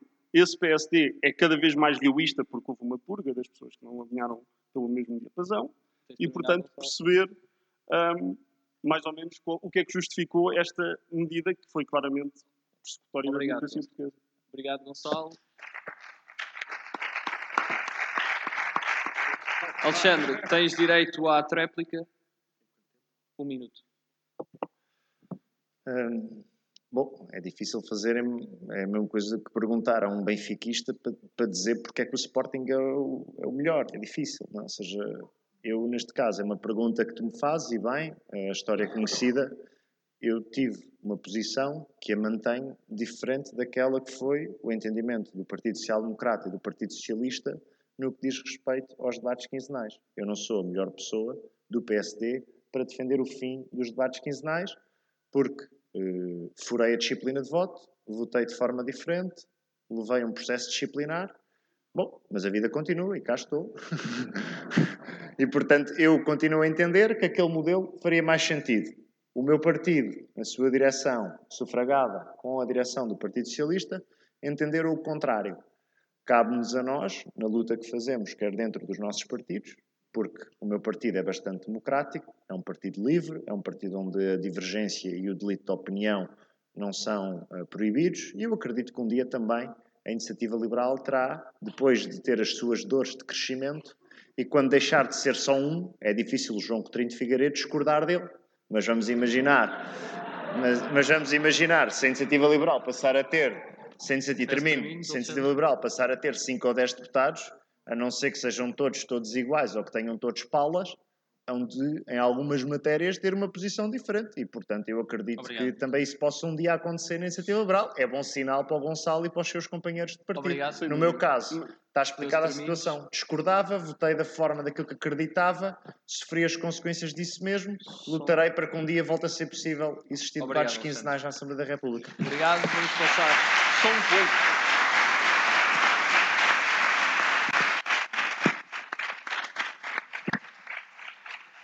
Vamos passar a escolher. É, só um pequeno ponto de atenção que há partidos do único deputado que mudaram três vezes. Vamos passar agora ao livre para. Já não ouvimos há algum tempo. O debate assim o terminou. Vamos sortear que partido calha ao livre. Não tenho direito de resposta a esta ou não? Vai calhar a Iniciativa Liberal agora, por isso o livre vai falar com a Iniciativa Liberal. Uma questão de um minuto. Força, Paulo. Obrigado. Ah, bom, eu, ah, aliás, pegava até aqui na deixa anterior ahm, sobre ah, ser difícil a iniciativa liberal de discordar dela própria e perguntava aqui ao candidato da iniciativa liberal se nos pode explicar o que é que efetivamente a iniciativa liberal defende para o financiamento do ensino superior, porque a iniciativa liberal começou na campanha por defender que os estudantes pagassem a totalidade do seu curso e, portanto, eh, aquilo que a iniciativa liberal tinha para oferecer aos estudantes era, quando acabassem o curso, tomem lá o diploma e agora uma dívida para pagarem durante 30 anos e aquilo que eu e, depois, naturalmente, quando perceberam que isso, se calhar também deve ter sido um focus group, quando perceberam que isso era tremendamente impopular, ahm, no- nas suas 600 páginas de programa não consta lá, já não consta lá essa proposta. E aquilo que eu queria saber era o que é efetivamente, o que é que efetivamente a iniciativa liberal defende e o que é que efetivamente nós podemos contar com, com a iniciativa liberal neste aspecto. Obrigado. Obrigado, Paulo. Recapitulando para quem entretanto entrou, um candidato nós sorteámos, há um candidato faz uma pergunta durante um minuto, a resposta tem dois minutos, há uma réplica um minuto, depois um minuto outra vez para uma conclusão numa réplica. Força, Gonçalo. Do Alexandre Poço, eu ainda admito a boca de o Coutinho não poder discordar dele próprio. Agora, do LIVRE, que elegeu uma deputada e passado três meses ela discordou do próprio LIVRE, é preciso ter de facto. Meu Deus, quer dizer. pá, baixar um bocadinho os níveis de hipocrisia, se calhar ajuda ao debate. Bom, passando agora à parte de facto fundamental de, de- em termos de educação. É, de facto, é, é um- é a evolução dos partidos, os partidos mudam de ideias. O- em 2019, por acaso, nem era, o partido não era dirigido pelo atual presidente, sequer. Portanto, era- ele era à época independente. Entretanto, reviu-se o programa e acham que a proposta de facto não faz sentido. A proposta, aliás, convém só retirar esta parte, era ao fim de 30 anos, se a dívida não fosse paga, o Estado encarregava-se de pagar a dívida. Portanto, acabas por, por dinamitar um bocado. É, é giro ler tudo, mas depois esquecer aquela última linha. É daquelas coisas que é muito conveniente muitas vezes. Ah, quanto à educação, é muito simples. A, a educação, o nosso foco ah, programático é mais até em termos da educação escolar e pré-escolar, em termos de acesso universal às creches, cheque ensino, para que as pessoas possam escolher, independentemente do local onde nascem, ah, a escola para onde querem ir. No- em termos de ensino superior, achamos que o modelo de financiamento está correto. A questão, se calhar, que eu, que eu gostaria de fazer ao, ao, ao- ao- candidato a deputado do LIVRE é se ele não acha que, parece-me, sendo ainda por cima, pelo que eu ouvi ou- e vi do programa, acha que também defender, por exemplo, a TAP é uma boa ideia, ou o rendimento básico incondicional, se ele acha que, se calhar, o rendimento básico incondicional, vamos fazer contas por alto, se for 500 euros, que nem é básico, por mês a 10 milhões de portugueses, estamos a falar de 5 mil milhões de euros por mês. 5 mil milhões de euros por mês é o equivalente a salvar. Uh, não, vamos fazer, vamos fazer um ano. 5 mil milhões de euros por mês são 70 mil milhões de euros por ano. 70 mil milhões de euros por ano. São 20 e tal TAPs que nós temos aqui. Portanto, eu quero saber, perguntar se ele acha que não há uma melhor maneira de aplicar estes fundos do que simplesmente distribuir dinheiro às pessoas pelo simples facto de existirem. É que a mim parece-me que sim. Acho que há coisas que faltam na saúde e na educação. Claramente, o livro não está a olhar. Obrigado.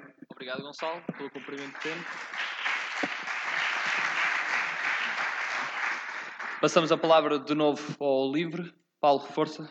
Obrigado. É, é, curioso que o Gonçalo, candidato da Iniciativa Liberal, fale em hipocrisia, uh, mas a verdade é que o LIVRE, pelo menos quando teve desentendimentos com sua deputada, não o escondeu para debaixo da mesa. A Iniciativa Liberal quer-se fazer passar por um partido muito moderno e que apoia a igualdade de género e os direitos LGBTI, mas quando tem candidatos, como por exemplo teve nas autárquicas em Viseu e Gondomar, que preferem as declarações mais abjetas sobre estes temas, aquilo que a Iniciativa Liberal faz é manter a confiança nestes candidatos, apoiá-los e nunca tomar uma posição clara sobre estas, sobre estas temáticas. E, portanto, acho que sobre a hipocrisia da iniciativa liberal não vamos tomar qualquer tipo de lições. E depois, também sobre ler programas, eu também o convidava a ler melhor o nosso programa. Também o convidava a ler melhor o nosso programa, porque aquilo que o livro defende para o RBI não é a sua implementação imediata, é fazer um teste piloto. Porque, ao contrário da iniciativa liberal, o LIVRE, eh, aquilo que quer é trazer uma política baseada na evidência científica e, portanto, quando não sabemos as respostas, vamos testá-las. Vamos fazer um projeto piloto, vamos aprender o que é que isso pode trazer de bom para a nossa sociedade. Pelo contrário, a iniciativa liberal que gosta, lá está, de se apresentar como muito moderna, a única coisa que nos tem para oferecer são propostas requentadas, propostas velhas e que falharam em todos os sítios onde foram implementadas. E, portanto, uh, também nesse aspecto, parece-me que é preferível uh, sermos honestos com, essas, com, com, com, estes temas e testarmos o RBI e ver o que é que, o que, é que sucede. Obrigado, Paulo. Gonçalo, um minuto. Vamos só esperar que acabem as Quanto ao primeiro tema, eu uh, não compactuo com políticas de cancelamento a nível interno. Não sei. Eu, eu sei que o livro compactua com isso. De facto, é uma daquelas coisas que acontece. Aliás, aconteceu logo ao fim de três ou quatro meses. Portanto, um, ehm, se calhar uh, para a próxima escolham bem a vossa ideologia política, se é mais uma política identitária, se é de facto uma esquerda europeia. Se calhar depois não cometem os erros e não têm de excluir as pessoas do próprio partido. Depois, um, quanto ao nível do RBI, um, uh, eh, parece-me um bocado absurdo, porque, de facto, teste, o, isto não supera o teste da matemática. Eu sei que normalmente pessoal, as pessoas mais afetas ao livro, se calhar não são muito boas com números, mas isto não supera o teste da matemática. Não é uma questão de opção. A questão é que quantos impostos é que vocês teriam de aumentar para conseguir pagar 70 mil milhões de euros por ano para fazer um rendimento básico incondicional? 70 mil milhões de euros por ano é um terço do PIB português. Só nisto. E já não estou a falar de saúde, não estou a falar de educação, mas é preciso mais testes. Os testes pilotos na Finlândia foram abaixo. Os testes pilotos na Suíça foram abaixo. Que testes é que, preciso mais, é que precisam mais? Com, com, isto não é um tubo de ensaio. Além de que as políticas, se há políticas comprovadas, como tu podes ver pelos casos, por exemplo, da Estónia ou da Irlanda, não são de todas as políticas do livre. Aliás, o Rui Tavares teve esse momento muito giro, que de facto disse que os portugueses emigravam, os jovens emigravam para, para países e depois falta-lhe um bocado a palavra. Era liberais e acho que tu Obrigado, vais perceber isso. Tens que Obrigado. ver o vídeo todo. Obrigado. Vamos passar mais uma ronda. Vamos tirar para o Chega. E o Chega calha com o livre. Gonçalo, um minuto para fazer a tua questão ao livro. Força. Bom, uh, a proposta 3.1 do programa do LIVRE uh, relaciona-se e coaduna-se com o aumento do salário mínimo até aos mil euros no espaço de uma legislatura. Está uh, bem, está bem, certo, mas vou ser eu que vou andar a pagar esse salário, está bem? Portanto, vamos com calma. Portanto, só para termos noção, o salário mínimo agora são 700 euros e, portanto, teríamos um aumento em 4 anos de 300 euros.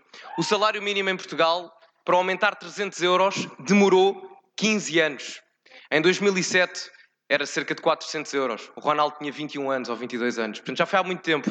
A minha pergunta é: como é que um programa político do LIVRE que não se foca propriamente em crescimento económico espera aumentar o salário mínimo em 300 euros naquilo que em Portugal demorou 14 ou 15?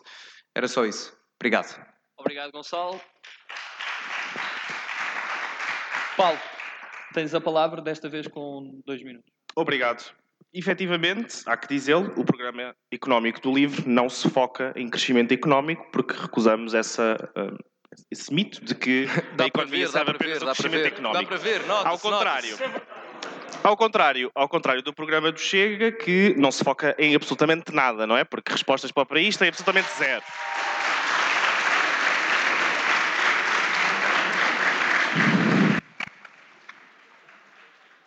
Como é que se, como é que se paga o, o salário mínimo? Bom, primeiro, se calhar, deverás saber que o salário mínimo não é o Estado que o paga e, portanto, não serão os impostos que pagam o salário mínimo.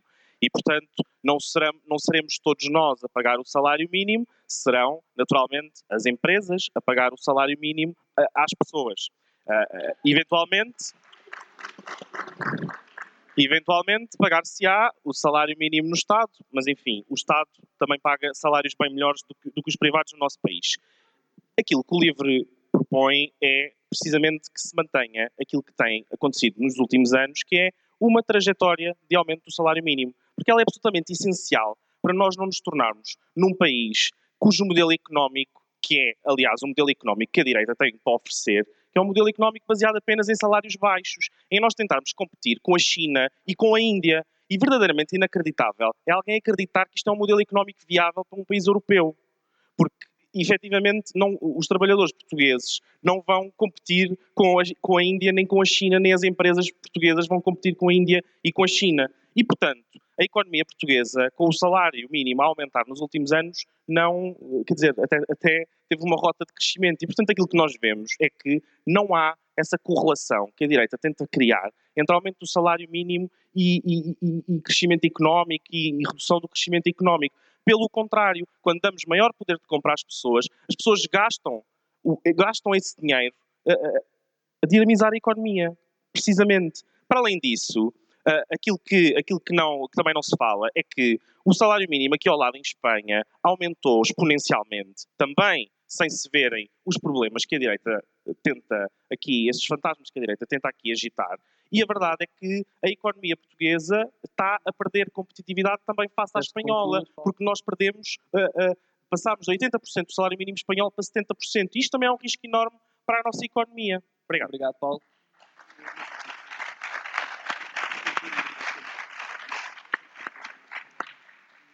Gonçalo, tens de volta à palavra, um minuto. Ok, obrigado.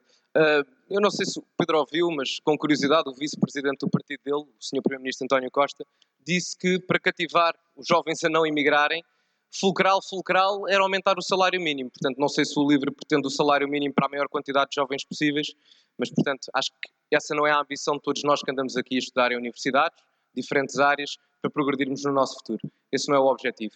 E, portanto, eu queria também perceber o livro vem dizer que o Chega não tem propostas.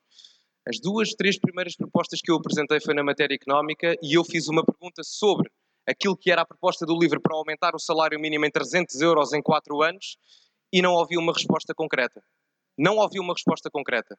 E eu acho que todos nós queremos saber isso, nomeadamente da parte do livro que tem a intenção de dar o salário mínimo à maior quantidade de jovens possíveis, pelos vistos.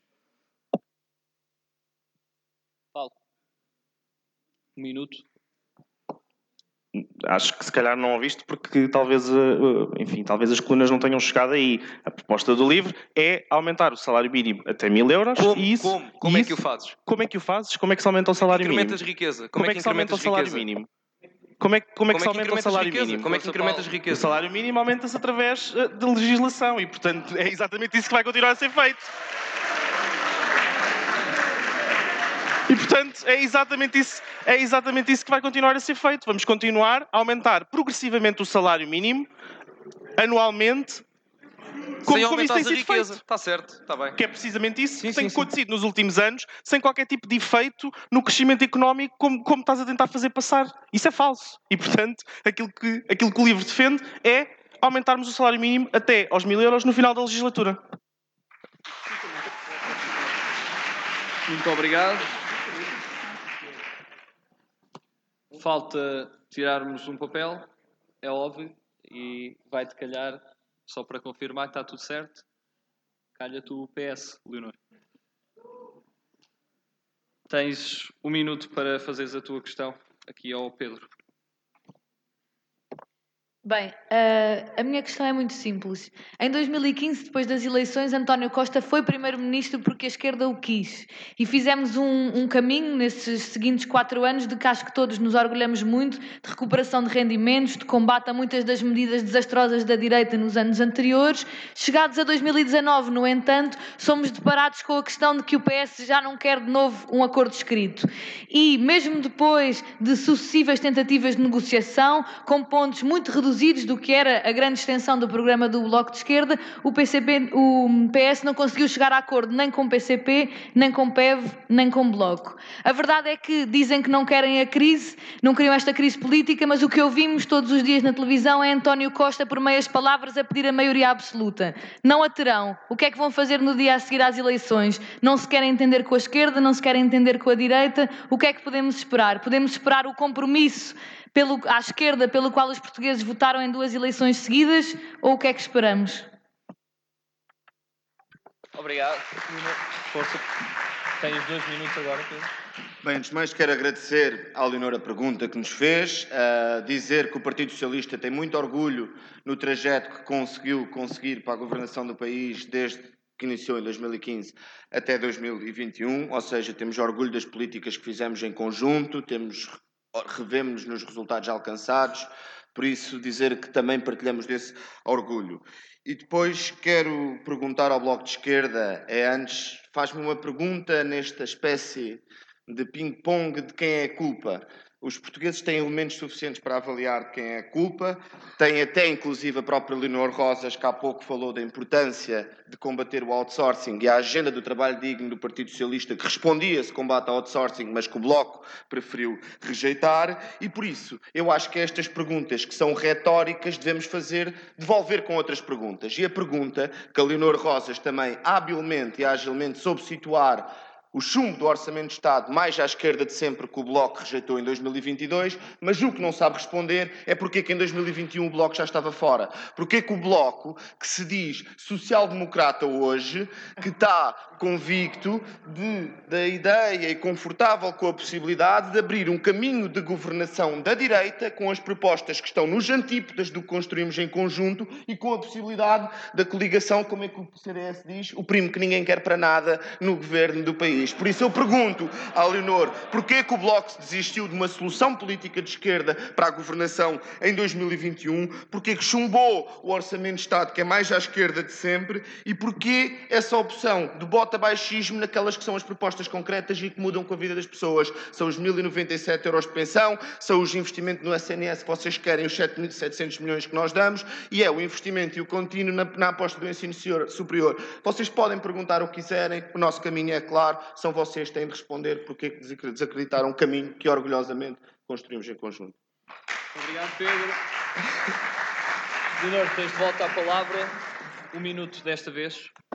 Há, muito, há muita coisa na agenda do trabalho digno do PS na qual nós nos revemos. Aliás, revemos-nos também no próprio António Costa, que há uns anos era a favor do, de retirar a troika do Código Laboral, do reposição das horas extraordinárias, da reposição do, do que foi cortado nos subsídios de desemprego. Agora parece que já não é. Já não aceita propostas do Bloco de Esquerda. Já agora, o Bloco de Esquerda que foi capaz de responder às necessidades do país a quando do orçamento suplementar e fazer compromissos com o PS e negociar. Agora, não pode é ser posto o ónus na esquerda que apresentou. Aliás, digamos, o PS é um, não conseguiu fazer acordo com nenhum dos três partidos à sua esquerda. Se calhar o ónus da culpa não está nos três partidos à sua esquerda, mas lá está. Os portugueses o dirão no dia 30. O que nós achamos é que não podemos desistir em prol da chantagem do PS, que quer há muito tempo uma maioria absoluta e por isso é que não quis um acordo que trouxesse e continuasse a estabilidade para o nosso país. Não podemos vergar-nos perante esse desejo de maioria absoluta, quando o que nós precisamos neste momento em que estamos a tentar sair de uma crise pandémica económica, social e económica, não implementar as medidas de que os trabalhadores e os estudantes precisam. Isso é que nós não precisamos e não cederemos nunca a esta chantagem de abrir a porta à direita ao primo que ninguém quer. Ninguém o quer menos que nós, não se preocupem, e por isso mesmo é que queremos construir uma agenda e um compromisso à esquerda para que o primo fique bem fora dos jantares de família.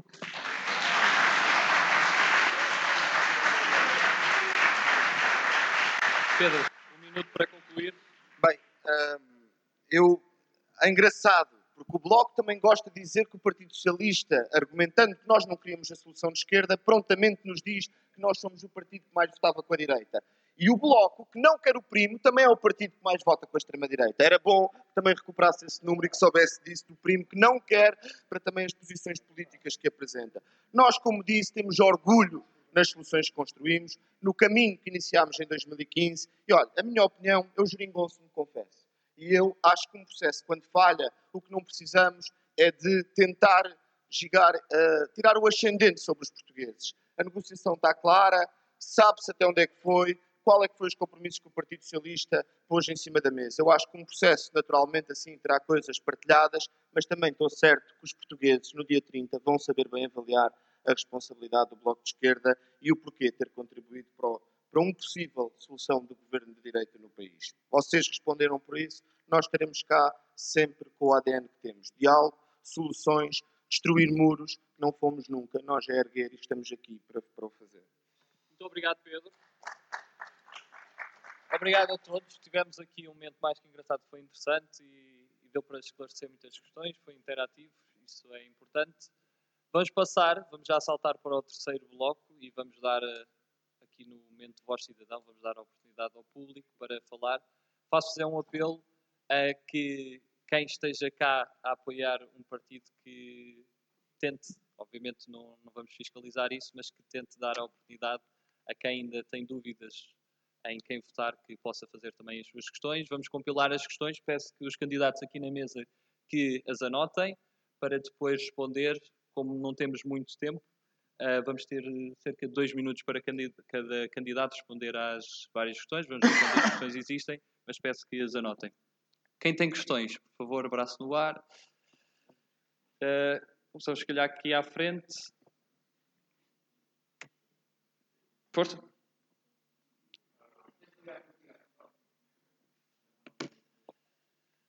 E peço que as questões sejam breves, por favor, porque já vamos um pouco atrasados. Okay. A minha pergunta é quais, como em concreto é que vão baixar as rendas em Lisboa? Muito obrigado pela tua questão. Força, dá, passa só o microfone aqui para o jovem da frente. Hum, pronto, a minha questão não, não, não tenho propriamente uma questão, eu queria só dar um elogio uh, ao Paulo Moacha, porque eu não, não tenho um partido de eleição sempre, Estou muito convencido, acho que vou votar no Mas é uma obrigado. questão, não, se não for questão, não pode ser. Hã? Se não for questão, este é o momento das questões. Imagina, eu não sabia que ia, ser, que ia ser questões, eu achava que íamos dizer qualquer coisa, mas sendo assim eu passo só a mensagem. Vá. Parabéns. Mas obrigado. temos aqui, às- aqui há, ainda temos aqui nesta fileira, depois aqui, depois aqui atrás. Temos aqui, força. Peço que sejam breves.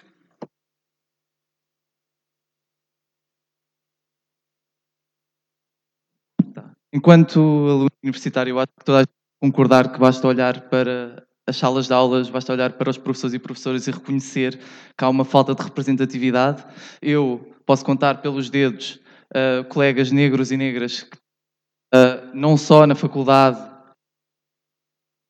académico, sim, basta olhar para as cabeças quantas Inclina o microfone parte... sim, e encosta mais. Sim, sim ok. Uh, nunca tive na faculdade um professor ou uma professora negra e eu queria tentar perceber que tipo de políticas é que vocês apresentam e os vossos partidos para garantir que de facto toda a gente em Portugal tem acesso às mesmas oportunidades. Muito obrigado. Podes passar uh, aqui ainda nesta fileira. Depois temos ali. Peço que sejam muito breves nas vossas questões, porque ainda temos pessoas também lá atrás que querem fazer as suas. Boa tarde. Uh, a minha questão era mais direcionada para o, para o, PSD, de resposta aqui para o PSD, para o Alexandre Poço. Uh, eu queria perguntar uh, o que é que Rui Rio, na condição de primeiro-ministro, dizendo que queria privatizar a TAP, queria perguntar aqui se o que é que Rui Rio, enquanto primeiro-ministro, iria responder a todos os credores da TAP, que foi uma coisa que não, que não disse, o que é que ele iria dizer e se Rui Rio aquilo que queria era beneficiar uma, privatizando-a, a TAP, e prejudicando as outras todas que estariam agarradas à TAP enquanto credoras. E a segunda questão uh, era o PSD sendo um, um, partido que diz tão preocupado com os jovens, eu gostaria só aqui de perguntar que quando Rui Rio diz que não, não se importa que o primeiro salário e o segundo salário de um jovem seja muito baixo, eu queria perguntar se é esta preocupação que o PSD perante os jovens em Portugal. Obrigado. Peço mesmo que as questões sejam muito curtas, porque temos muitos braços no ar e não queremos cortar. Questões curtas. A minha questão é direcionada ao Chega e será muito sucinta. Eu queria perguntar o porquê da ausência da Juventude Partidária enquanto sua Presidente, Rita Matias, e vou perguntar também se já estão a fazer um circo às mulheres dentro do vosso partido. Porque um programa, um programa Obrigado. de governo que Já- onde já fala das mulheres questão. unicamente uma vez, que é para formarem família como seres procriadores, se também já não têm direito a fazer política. Obrigado.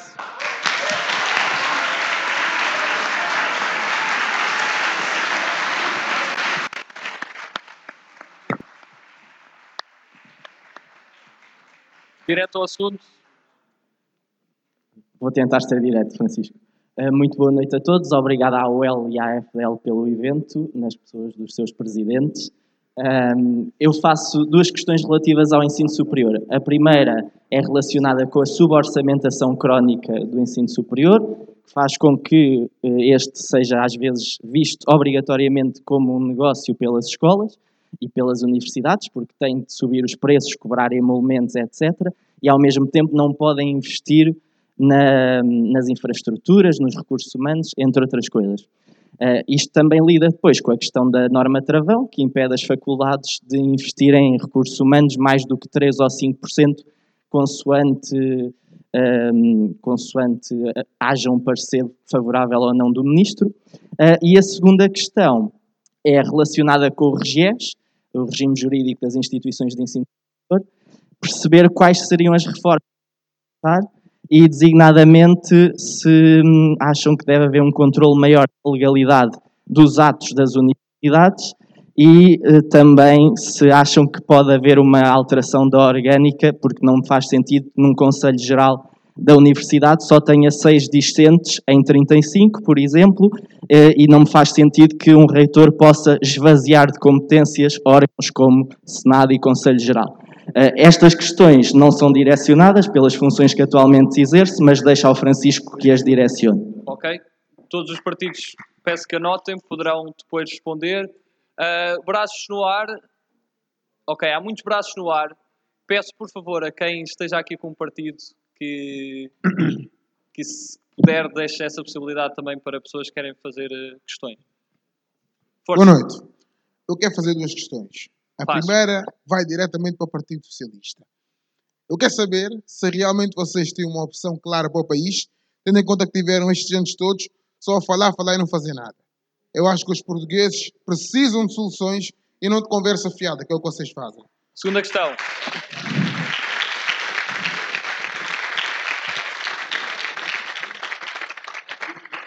A segunda pergunta é para o clube, perdão, Partido Chega.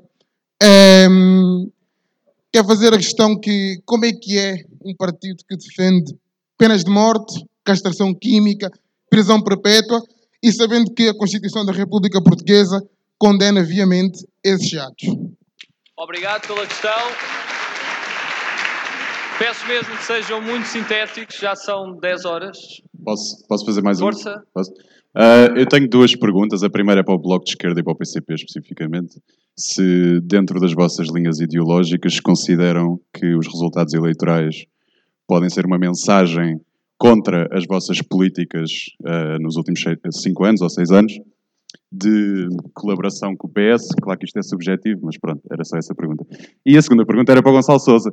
Se, se já se cultivou hoje e se uma pessoa que, que tem um canal de YouTube, que entre outras coisas diz, e cito, peço desculpa, mas vou ter que dizer um palavrão, Joacine, a filha da puta, Salazar faz muita falta, Paulo Rangel é gay, entre outras coisas. Se acha que está na profissão certa, se calhar devia ir para o Júlio de Matos ou assim, obrigado. Obrigado.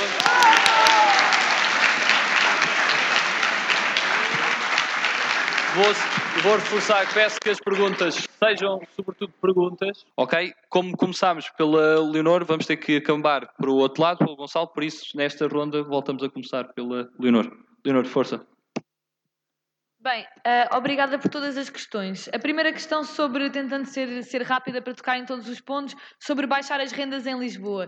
A questão da habitação tem sido uma questão central e foi uma questão que debatemos muito nestas últimas eleições autárquicas aqui na cidade, até porque é um dos grandes flagelos que nos atinge, é a falta, é a impossibilidade de quem se desloca para a cidade para aqui estudar, por um lado alugar uma, um quarto, ou mesmo para quem cá vive, comprar uma casa tornou-se numa miragem. A nossa geração vê esse futuro quartado pelo preço da habitação. E por isso é que nós temos uma proposta bastante abrangente neste sentido, que é a criação de um Serviço Nacional de Habitação. Este visa, por um lado, responder aos problemas dos mais jovens, combater despejo e, uh, ao mesmo tempo, queremos aumentar o tempo uh, mínimo, regressar aos 5 anos para o tempo mínimo dos contratos e alargar muito o nosso parque público habitacional, porque, da nossa perspectiva, a única forma de controlar rendas, a única forma de garantir que todos têm acesso ao direito à habitação é com um parque habitacional público. Aliás, como existe em muitos países da Europa, o nosso é apenas de 2%, queremos aumentá-lo com rendas acessíveis. No que toca, por exemplo, à questão do ensino superior, graças à, à diminuição da propina que a esquerda conseguiu trazer, hoje, na verdade, a habitação acaba por ser o maior custo fixo de frequência no ensino superior superior, particularmente nas cidades de Lisboa, no Porto e até em Coimbra já. O que nós temos visto é que faltou uma resposta no âmbito das residências. Nós propomos um alargamento, um programa nacional de residências públicas que não acabem como foram, por exemplo, as residências da nova SBE, que foram dadas a privados e cujos preços absurdos chegavam aos 500 euros. Estas são algumas das nossas propostas para resolver a crise habitacional aqui em Lisboa. Quanto à suborçamentação do ensino superior, é uma questão fundamental. Nós, aliás, temos proposto que uh, se pudesse dar 3% para o ensino superior e para a ciência. Precisamos de um programa plurianual que seja estável e que permita às instituições de ensino superior deixarem de estar dependentes do pagamento de propinas como estão agora. Precisamos que a ciência, os professores, os funcionários que constituem as nossas faculdades e instituições de ensino superior sejam pagos salários dignos, que existam carreiras estáveis e contratações para quem faz a ciência e, que, e para quem faz o ensino. Essa continua a ser a grande inovação que o nosso, que o nosso país precisa. Tal como quando falamos do Regies, temos vindo e fomos sempre apoiantes de que se revogue o Regies. É preciso que a democracia volte ao espaço da faculdade, que os alunos voltem a ter uma voz ativa e que não se deixe as decisões fechadas para conselhos externos e que nada dizem às pessoas que fazem a faculdade todos os dias. E terminando, que já não tenho muito tempo, é muito importante e nós temos vindo a bater-nos por estas questões fundamentais do trabalho, da educação, da habitação e da saúde. É preciso abrir um novo ciclo de compromissos à esquerda, é isso que queremos fazer, que dê um programa de estabilidade para o país para os próximos quatro anos e que seja com toda a esquerda e que seja possível fazê-lo após estas eleições. Para isso, queremos continuar a ser a terceira força política, queremos derrotar a política do ódio feita para os poucos e, por isso, dia 30 tenho de deixar o apelo, o voto só pode ser no Bloco de Esquerda. E obrigada. Obrigado, Leonor, pelo cumprimento do tempo. Recordamos mais uma vez que isto é a última ronda, serão três minutos a, cada. Poderão responder às, às perguntas, abordar todo, todas as áreas que, que entenderem e os programas do, do vosso as medidas do vosso programa eleitoral, seja de saúde, economia, cultura, educação, tudo o que pretenderem abordar, mas sintetizar isto nestes três minutos. Livre, força. Ok, obrigado pelas perguntas. São, enfim, são bastante amplos os temas, mas tentarei responder a tudo. Baixar as rendas em Lisboa ou no, centro, ou no centro das cidades, enfim, não há uma medida que possa fazer isto, porque isto tem que ser, uh, quer dizer, há, tem que ser uma série de políticas que sejam, uh, que sejam aplicadas, não só pelo Estado Central, como também pelas autarquias. Desde logo é importante o combate à especulação imobiliária, que é o principal fator que faz subir o, o faz subir o preço das casas, uh, e temos temos que também, como eu, como eu disse já, eh, aumentar aquilo que é a habitação pública, porque isso é uma forma de garantir que há possibilidade das pessoas que têm rendimentos mais baixos, e por exemplo em Lisboa nós não estamos a falar sequer das pessoas, só das pessoas que têm rendimentos mais baixos, também estamos a falar das pessoas que têm rendimentos médios. A classe média também não consegue viver em Lisboa. E portanto nós não queremos uma cidade que seja apenas para milionários ou para as pessoas ricas que têm dinheiro para pagar as rendas. É preciso garantir que é uma cidade que é transversal em termos de também em termos de, de rendimentos.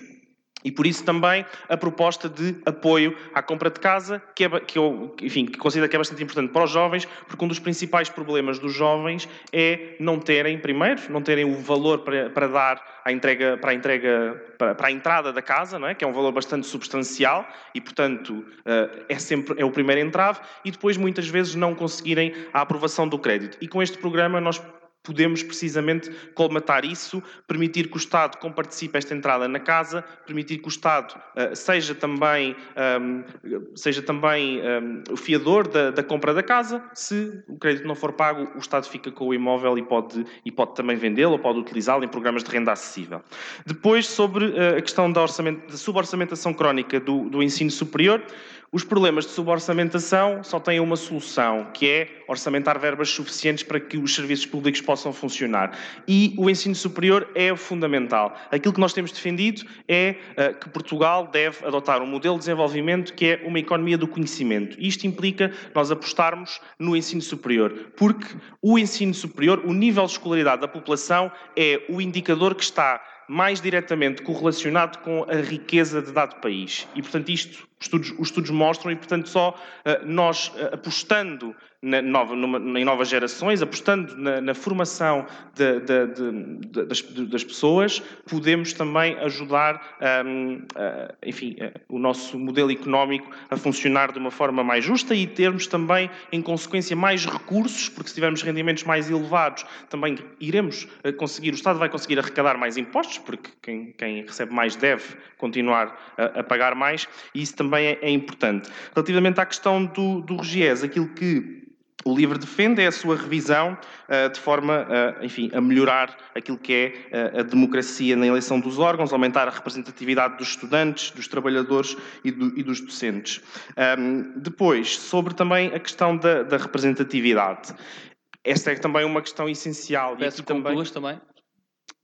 Vou tentar, ser, então, vou tentar então ser sucinto nesta questão. A questão da representatividade é também essencial e nós vemos também no ensino superior várias, eh, enfim, enquanto eu estava aqui na Faculdade de Direito, eh, eh, o número de mulheres era sempre superior ao número de homens no curso, mas depois nós olhávamos para o corpo docente, não sei se isso ainda continua a ser, mas o corpo docente era esmagadoramente masculino. E, portanto, nós precisamos de reconhecer que nestas questões, tanto as questões de género, como as questões uh, étnico-raciais, como as questões de orientação sexual ou identidade de género, há um passado que tem ação ainda no futuro e que faz com que estas pessoas estejam sucessivamente em situação de desvantagem. E, portanto, aquilo que o Estado deve fazer para atingirmos uma igualdade efetiva é ter políticas específicas para estas, para estas pessoas que os permitam uh, aceder àquilo que são os serviços essenciais. Obrigado e Muito peço obrigado, pelo Paulo. tempo.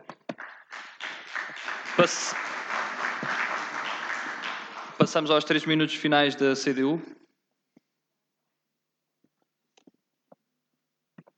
Tentando muito rapidamente, questão da, da habitação, o direito à habitação é algo que está posto em causa nos dias de hoje e a CDU compromete-se em defendê-lo.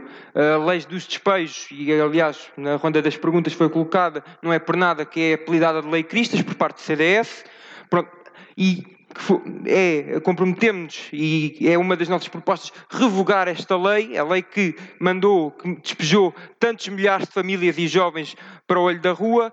É nosso objetivo revogá-la, não foi possível por causa do, do voto contra do, do PS, neste caso, não é? nesta última legislatura mas uh, também colocamos aqui um combate feroz à especulação uh, imobiliária. Esta que atirou também pre os preços das casas para níveis impossíveis para, para muitas famílias e muitos jovens uh, ao, longo, ao longo dos anos. Cada vez mais as populações afastam-se do, uh, do, do, dos centros urbanos, migram para as zonas periféricas, degrada-se a vida das pessoas e aumentam os custos. Esta é, é, é, a situação da habitação que temos hoje em Portugal. Também defendemos, em particular também aqui da, da questão dos estudantes, o, uh, o, investimento e a criação de maior arrendamento dedicado exatamente a, este, a, a esta questão, à questão do, dos estudantes do ensino superior.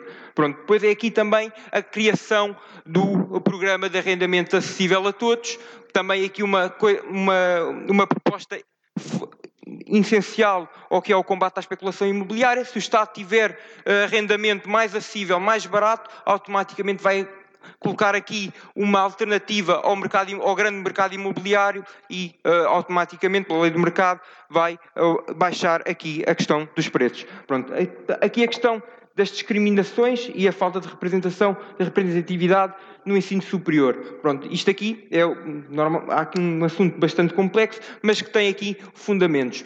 Existe em Portugal aqui falhas e questões no que toca à, à igualdade de oportunidades, às quais têm que ser combatidas desde o seu, uh, literalmente desde o seu berço, com a criação de uma rede pública de creche, seguido da, da total gratuitidade dos manuais escolares uh, para, todo ensino, para todos os anos de ensino obrigatório, seguido efetivamente da completa dissolução das propinas e de todas as barreiras económicas do ensino superior, dando assim a oportunidade a todos, independente da, da sua camada social, independentemente da sua, uh, do seu, uh, das suas questões económicas, o igual acesso às, às oportunidades no que toca ao ensino. Depois, na vida profissional, e claramente, e isto serve para todos, terminar aqui a questão da precariedade que afeta tantos jovens em Portugal, terminar aqui então a questão do período experimental, especialmente aqui imposta pelo PS, e também, claro, a questão do aumento de salários para construir, dar possibilidade aos jovens para construir uma vida digna e com direitos.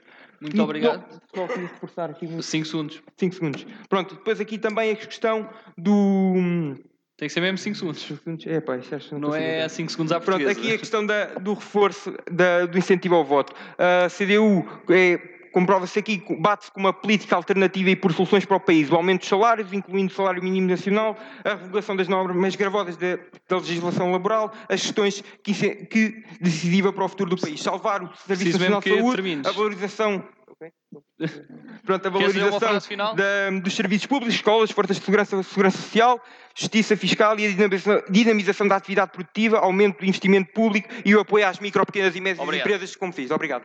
Obrigado. Votem CDU. Passamos aos três minutos do PAN. Sofia. Em relação ao subfinanciamento do ensino, do ensino superior, é precisamente por causa deste subfinanciamento que ainda não conseguimos abolir as propinas e por isso uh, conseguimos concluir que, este, uh, que o financiamento tem que ser realmente aumentado. Em relação à habitação, para o PAN a habitação é um direito uh, básico da vida, tal como a saúde, a educação, o acesso à cultura, e por isso temos os Objetivos de Desenvolvimento Sustentável das Nações Unidas como mote do nosso programa eleitoral. E lá está, a habitação tem que ser acesso livre a todos. Lá está a questão das rendas em Lisboa. Não somos a favor de políticas que têm sido feitas que só aumentam as desigualdades, como residências para pobres e residências para ricos. Necessitamos, sim, de mais habitação pública e digna, com rendas acessíveis. Lá está, os senhorios são fundamentais para baixar as rendas, no entanto, o Estado também tem um papel preponderante. No entanto, não, não consideramos que se deve fazer em, uh, por, por, por, obrigação, mas sim por uh, bons incentivos. Em relação à, à, à, igualdade de oportunidades, temos várias propostas que, que hum, vão ao encontro de, de dar de apoios e bolsas de acesso ao ensino superior a todos, mesmo para diminuir estas desigualdades do acesso um, ao ensino. Em relação uh, do apelo ao voto ao PAN, o PAN entrou no Parlamento e tem sido o principal promotor de avanços civilizacionais que tanto tardaram no, no, nosso país. Com um deputado apenas conseguimos vitórias que mudaram o país para sempre. Com um grupo parlamentar ampliámos a nossa ação no que toca à habitação, à economia, à fiscalidade, à proteção da biodiversidade e da natureza. Provámos sim que, que, que os portugueses podem confiar em nós, temos apresentado trabalho. Uh, o PAN com uma, e com, mais, com, com uma, mais, uma maior representatividade no Parlamento irá assim reforçar o seu trabalho tão bom que tem feito até agora.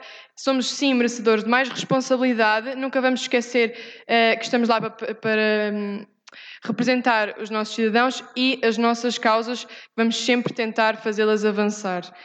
É por isso o voto no PAN é sem dúvida um voto útil, um voto no futuro, um voto no progresso, um voto na inclusão e assim um voto na compaixão. Obrigada. Obrigado, Sofia. Passamos aos três minutos do Partido Socialista. Pedro, tens a palavra. Bem, uh, queria começar por responder àquela pergunta mais provocadora que me foi dirigida, que foi porquê que está farto o Partido Socialista, que não estão a fazer nada, algo do género. E eu queria começar por dizer, e como aproveitar também estes três minutos para responder a muitos dos temas que são a bala de prata da economia para este debate e para estas eleições que nos apresentamos. E o que o senhor não aguenta, que me diz que está farto a nossa propaganda, eu pergunto-lhe se foi preguiçoso para ver. Porquê? Porque vai ver que neste governo e nestes últimos anos, eu, por exemplo, tenho de remontar a um governo do PSD, quando quando tinha um ano de idade, para ver quando o PSD foi capaz de dar um ano de crescimento económico ao país. Neste sentido, o Partido Socialista, nestas eleições e no espectro político da democracia portuguesa, sobre crescimento económico e sobre valorização dos salários, da nossa economia, compete mesmo com ele sozinho. E basta ver os dados. Temos a captação de mais de 5 mil milhões em investimento para o interior, que são responsáveis pela criação de 20 mil postos de trabalho. Temos o investimento empresarial em máximos históricos, que são 13,6 mil milhões milhões no primeiro semestre de 2021, o que ultrapassa um recorde de 2018, também da governação do Partido Socialista. Temos a custo da dimissão da, vida, da dívida pública em mínimos históricos, temos uma redução significativa dos juros, temos mais exportações. Estes são dados que nós nos orgulhamos e aqui permitam-me também responder ao PSD este argumento dos países do leste, porque a pior das coisas que nós podemos fazer nos debates é não nos comportarmos com verdade com as pessoas que falamos e para quem falamos. E o PSD diz isto de propositadamente para alterar a visão e dourar e fazer um caminho que sabe que não é verdadeiro. Os países de leste, e aí era importante saber o que, é que a direita pensa sobre isso, conseguiram ter este crescimento face ao nível de qualificações que tinham, nomeadamente em relação a Portugal. Sabe também da posição geográfica que beneficia e que motiva investimentos, por exemplo, no caso da Volkswagen, significativos nos países como a Hungria, Lituânia e um conjunto de países que andam ali à volta uh, da Alemanha. E sabe também que os países de leste são uma das zonas beneficiadas emergentes e de ajustamento, ou seja, que beneficiaram maiores de fundos europeus para essa mesma convergência. E faz isto para dissimular o debate e para não discutir aqueles que são os factos. Dizer sobre a habitação pública e ao meu colega liberal, a forma de controlarmos os preços das casas, ou pelo menos de fazermos alguma coisa, é investir numa política de habitação pública, de habitação, que tem sido o parente pobre do Estado Social, e basta comparar com muitos países liberais para ver também os números que Portugal tem e os números que esses países liberais têm, e para ver que é mesmo esse parque que a única coisa que pode fazer é uma estabilização de preços para quando são quando acontecem estas subidas. Nós temos objetivos muito claros. 26 mil fogos assegurados até, 2000, até 2026 e 6.500 casas em, em arrendamento acessível. É assim que vamos lidar com o problema. E permitam-me também ainda ir à flat tax e fazer este debate sobre o sistema de impostos, porque a iniciativa liberal e o Chega ainda não esclareceram sobre o que é, que é esta proposta. Estamos numa faculdade de Direito, é uma proposta que se afasta do princípio da equidade contributiva e é uma proposta que tanto com a simplificação do IRS quando novamente mentem. O que está em causa no apuramento do rendimento são muitas dessas deduções e que isso é que é necessário e que isso é que concorre para a maior simplificação ou menor simplificação uh, do IRS. E ainda têm de explicar porque é que acham justo que um polícia, um enfermeiro, um advogado, um empresário individual paga a mesma taxa que um banqueiro ou uma pessoa de grande fortuna a viver neste país. Isto não é a nossa visão dos sistemas de impostos, a visão do Partido Socialista é a visão do reforço do Estado Social, do crescimento económico com responsabilidade. Não somos certamente o programa mais sexy para as vossas vidas, mas somos certamente o programa que dará mais respostas. Votem Obrigado. Partido Socialista, votem pelo futuro do país. Obrigado, Pedro. Três minutos finais do Partido Social Democrata. Alexandre Pouso, força.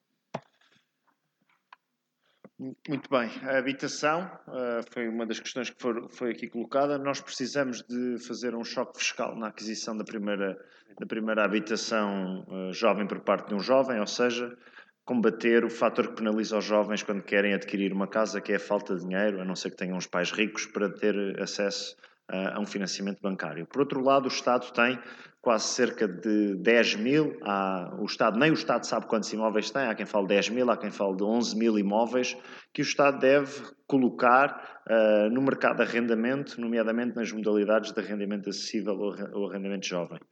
Precisamos ainda de equacionar se Portugal deve ou não uh, importar programas de apoio à habitação que estão em vigor, por exemplo, no Reino Unido ou na Irlanda, que visam dar um apoio significativo aos jovens que querem ter acesso à primeira habitação, seja na modalidade de arrendamento ou aquisição. Eu concordo com a questão que também foi aqui colocada relativamente à representatividade uh, de grupos étnicos e de pessoas que nós queremos uh, que consigam subir na vida. Aliás, uma boa política pública é aquela que não discrimina ninguém e que garante a qualquer pessoa, independentemente da, da sua raça, independentemente do seu ponto de origem, mas também do seu contexto familiar, socioeconómico, consiga ter as mesmas oportunidades. São as desigualdades económicas geradas por um sistema que não cria riqueza que fazem com que os guetos do passado continuem a ser a guetização do futuro. E nós vemos isto não por uma ótica da pessoa A ou da pessoa B, vemos pela ótica da dignidade humana e de garantir que todas as pessoas conseguem subir na vida. Esse deve ser sempre o nosso objetivo. E o melhor combate que nós temos à subrepresentatividade de todos os grupos da nossa sociedade, de qualquer característica singular de qualquer pessoa, é garantir-lhe igualdade de oportunidades, que é feita em particular através de educação e por isso saúde a questão que foi feita. Relativamente à TAP, eu penso que foi muito claro. O PSD não deixará os, os credores arder. Nós não temos esse histórico de uh, desresponsabilizar uh, dívidas, mesmo quando não fomos nós que as contraímos e quando nós temos de executar programas de assistência financeira que os outros uh, chamaram e negociaram. Portanto, nós vamos eh, cumprir o acordo, se formos governo, o acordo que o governo de Portugal, o governo de Portugal negociou junto à União Europeia e vamos garantir que a TAP, seja nesta modalidade que nós discordamos totalmente pública, seja numa futura modalidade, honra a sua, a sua palavra com todas as suas obrigações fiscais, mas também do ponto de vista dos seus credores e fornecedores. Para nós é também importante, e eu saúdo a tua questão, no sentido de, dos salários dos jovens tu, uh, não, não, não, vou julgar a tua intenção, mas, mas eu, eu, concordo com a tua questão. Naturalmente que nenhum político quer que os jovens tenham maus salários. Agora eu penso que ninguém nesta sala ficaria especialmente incomodado se soubéssemos que no nosso país um jovem podia começar a ganhar 800, 700 euros e ao fim de dois anos já estava a ganhar mil, e ao fim de 5 anos já estava a ganhar 1500 e que conseguiria depois uh, se conseguir subir. Aquilo que é difícil para nós e é o que justifica essa afirmação é nós sabemos que um jovem começa a ganhar 700 e ao fim de 10 anos provavelmente está a ganhar mais 100 euros ou mais 150 euros. Essa é a política com a qual nós nunca podemos concordar e, portanto, é esse o nosso foco. Por outro lado, eu entendo, e termino mesmo, entendo que se as pessoas estão satisfeitas com o estado a que o nosso país chegou, com um país estagnado, um país onde não há criação de riqueza, um país altamente endividado e com uma carga fiscal altíssima, então devem votar no Partido Socialista. Se estão satisfeitas com o estado de coisas, se querem um, um caminho diferente, o um caminho a convergir com as sociedades mais desenvolvidas da União Europeia, eu penso que o único voto que garante que António Costa não é Primeiro-Ministro a 1 de Fevereiro é o voto no Partido Social Democrata. Obrigado, Alexandre.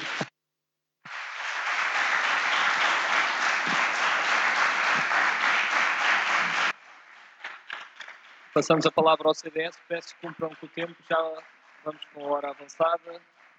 Francisco, tens a palavra. Bom, agradecer as perguntas que aqui foram apresentadas. Acho que todas elas trazem para o debate temas importantes. Hum, podem partir de pressupostos um pouco distintos, mas foram de facto uh, notas relevantes. A questão das rendas e a questão das rendas em particular na cidade de Lisboa. Nós propomos no nosso compromisso eleitoral uma medida importante em matéria de arrendamento, porque a questão do património, do património e do parque público habitacional tem um, tem um problema, é que hum, a sua resposta não vai ser conseguida a curto, médio prazo. Precisamos, de facto, de uma solução estruturada, de uma solução, holística, como disse há pouco, onde a, a componente pública tenha o seu papel, onde a componente social tenha uma resposta e onde haja uma contratualização com os privados.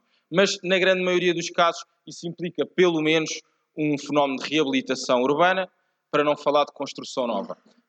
Para isso, nós temos uma, duas respostas importantes que nos parecem uh, imediatas e que podem dar aqui um novo figurino às políticas e ao mercado de arrendamento. Em primeiro lugar, na contratualização do, mercado, do contrato de arrendamento com o senhorio, que seja dada a oportunidade às novas gerações de que a cada ano haja uma devolução em sede de IRS do valor que lhes é tributado, normalmente 28%, que é essa a tributação que está associada ao mercado de arrendamento.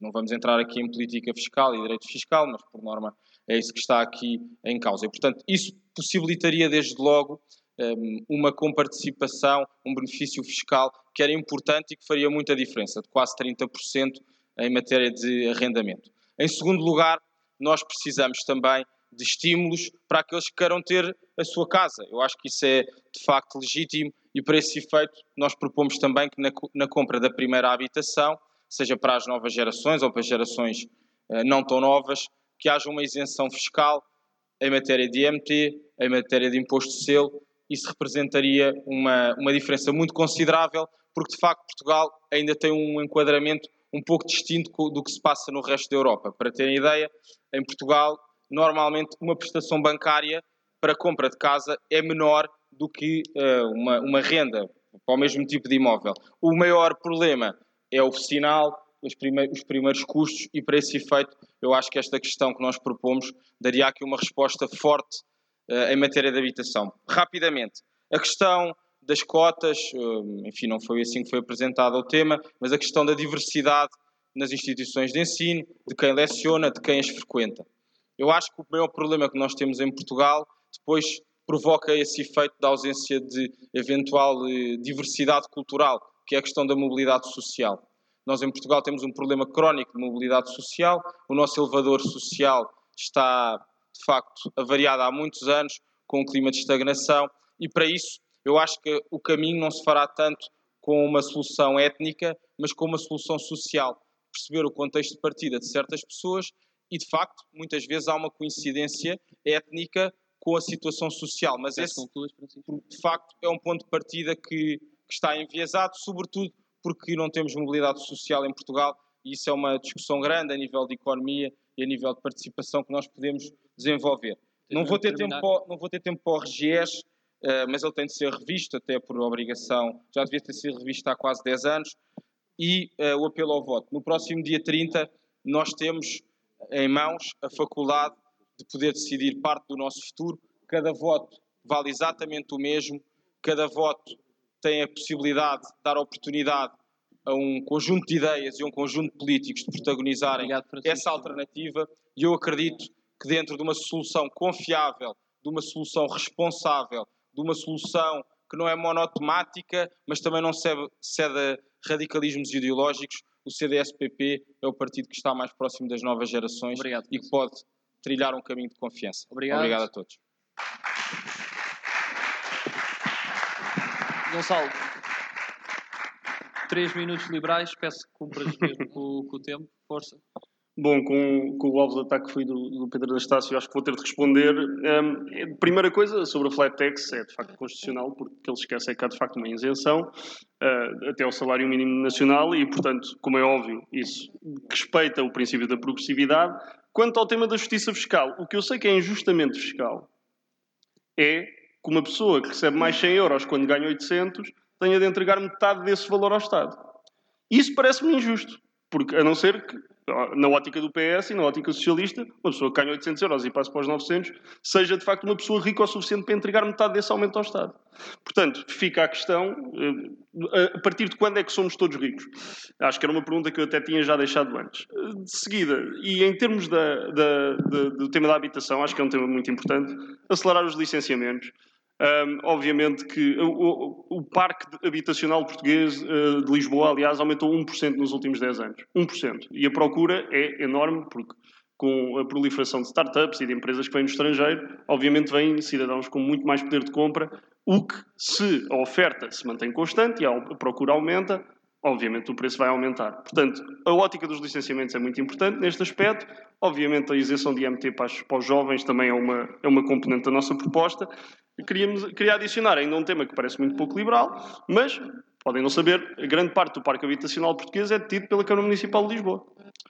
Uh, desde 2007, 2009, quem governou a Câmara Municipal de Lisboa não consta que tenha sido a iniciativa liberal, até porque só existe desde 2017, ou a direita, para ser franco, é o PS e agora em concubinato com o LIVRE, que, pelos vistos, não se preocupou com tantos direitos humanos, não se preocupou com os dos russos, com, com os dos cidadãos russos que, que, que o Medina decidiu denunciar. Uh, fica a questão, portanto, o que é que andaram a fazer, porque o, o, nem é do meu partido, mas defendendo a proposta de Carlos Moedas, em menos de três meses uh, já anunciou que vai pôr as 48 mil casas do Parque Habitacional Português no mercado de arrendamento e no mercado de venda. Portanto, eu não sei o que é que andaram a fazer, nem, nem consta que, existe, que existisse um, um inventariado das casas, só, só eu ouvi também, um, nem consta que houvesse uma listagem das casas e, portanto, fica a questão se uh, isto é uma política uh, liberal, eu estou muito confortável a defendê-la.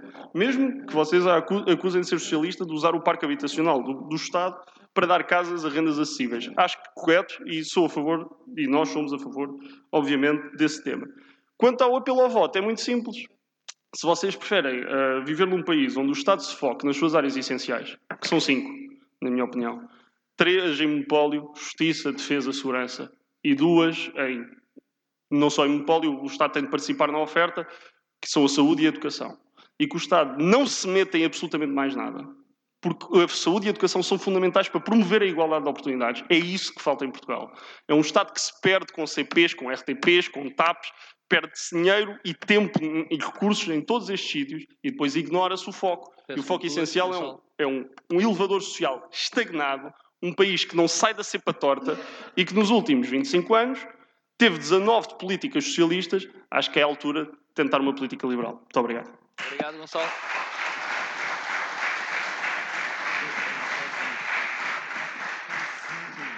Terminamos este apelo ao, ao, voto e à resposta das perguntas com os três minutos do, do Chega. Tens a palavra, Gonçalo. Obrigado. Bom, vou tentar ser sucinto porque tive muitas uh, interpelações. Portanto, Bem, vamos. Porquê é que a Rita Matias não está cá? Bem, a Rita Matias está em campanha, não pode estar presente, e além disso, foi a Associação Académica que me convidou. Portanto, se estás a dizer que a Associação Académica é machista, fica mal. Fica mal. Portanto. Quero, quero também dizer, bem, nós somos a geração com maior interação digital de sempre, e portanto, alguém não saber o que é que é o clickbait, a mim põe-me um bocado abesbílico. Portanto, os títulos foram Salazar faz muita falta, Paulo Rangel é gay, Joacina, filha da... Muito bem. O vídeo do Salazar é um vídeo sobre a teoria dos regimes circulares de Platão, que ele escreve no livro A República, que especifica que os regimes vão da sofiocracia, passam pela timocracia, oligarquia, chegam à democracia e, chegando à democracia, há o risco de nós, através de manifestações, de conjugação de tensões sociais, tensões sociais chegarmos à tirania. E a tirania é aquilo que eu refiro que Salazar é durante o vídeo. Ninguém quer voltar ao Estado Novo, creio eu, desse lado e do meu. E por isso é que eu estou aqui hoje. Okay? Não é pela defesa do fascismo, da extrema-direita. Temos que perceber isso. Quanto ao vídeo do Paulo Rangel, Paulo Rangel pode ter muitos problemas, sem dúvida. Eu discordo dele, então, na visão europeia, integracionista que o mesmo defende. Eu sou mais um intergovernamentalista, sem dúvida. Ele pode ter muitos problemas, mas ser homossexual não é um deles. E eu até acrescento mais: as pessoas que dizem que o Chega não tem pluralidade democrática, o partido é contra o casamento homossexual, eu pessoalmente sou a favor. Portanto, se eu sair do partido, o partido não é democrático. Depois disto, se eu continuar no partido, vocês podem ver o sentido democrático do Chega, terei todo o gosto. Continuando com coisas que importam efetivamente para o país. Falou-se aqui de, de, da representação de etnias e de minorias nas determinadas profissões. Bom, eu parto do princípio que a meritocracia é chave nisto tudo e que a igualdade de oportunidades é substancialmente diferente do que aquilo que é a igualdade de resultados. Porque a partir do momento em que nós colocamos a igualdade de resultados num ponto primordial comparativamente à igualdade de oportunidades, nós não estamos a criar uma sociedade justa e equitativa. É importante percebermos isso. Esse é o primeiro foco. Importa muito mais aquilo que está dentro da nossa cabeça do que está dentro das nossas calças ou a quantidade de melanina que temos no nosso organismo. Isso é importante perceber. E uh, creio que foi um companheiro ali ao fundo que me perguntou sobre a questão do Chega uh, defender a pena de morte e prisão perpétua, que creio que era isso. O Chega não defende a prisão perpétua, uh, peço desculpa, não defende a pena de morte. Uh, foi a votação dentro do partido e foi votado contra. O Chega não defende a pena de morte, é importante que isto se saiba. quanto à prisão perpétua, o Chega defende, mas é uma prisão perpétua revogável. Ou seja, toda a gente deve ter uma segunda oportunidade. Agora, se uma pessoa não se quer integrar socialmente, através dos seus valores, da sua autorresponsabilidade, o ponto fulcral do programa do Chega, então essa pessoa, mediante uma nova avaliação, não deverá reintegrar a sociedade. Se ao fim de uma avaliação de 10, 12, 15, 25 anos essa pessoa estiver apta, pode sair em liberdade. Se não, mantém-se presa. É isso. Para estabelecer isto. Que E, portanto, e vou concluir só muito rápido com a questão da habitação. Nós na habitação temos vários problemas. A nível do custo das matérias-primas, que estão substancialmente caros, e agora com a inflação que estamos a viver em 2022, ainda mais. O número de famílias aumentou substancialmente, porque tivemos vários divórcios durante os últimos 20, 25 anos. Eu creio que na altura da Troika os divórcios eram 7 em 10, portanto temos que construir mais casas, e para isso é fundamental o alívio fiscal. Desde o início... até- Tens de Deixem-me concluir, terminar. Gonçalo. Só terminar. Desde o processo todo de construção de uma casa até a aquisição representa 40% de imposto total. E isso não é legítimo para nós, jovens, não é legítimo para a população mais velha que trabalhou uma vida inteira, para os nossos pais que estão estagnados há 20 anos e muito menos para nós que queremos mudar o país e por isso, dia 30, votamos Chega pelos jovens portugueses e por Portugal. Obrigado. Obrigado, Gonçalo.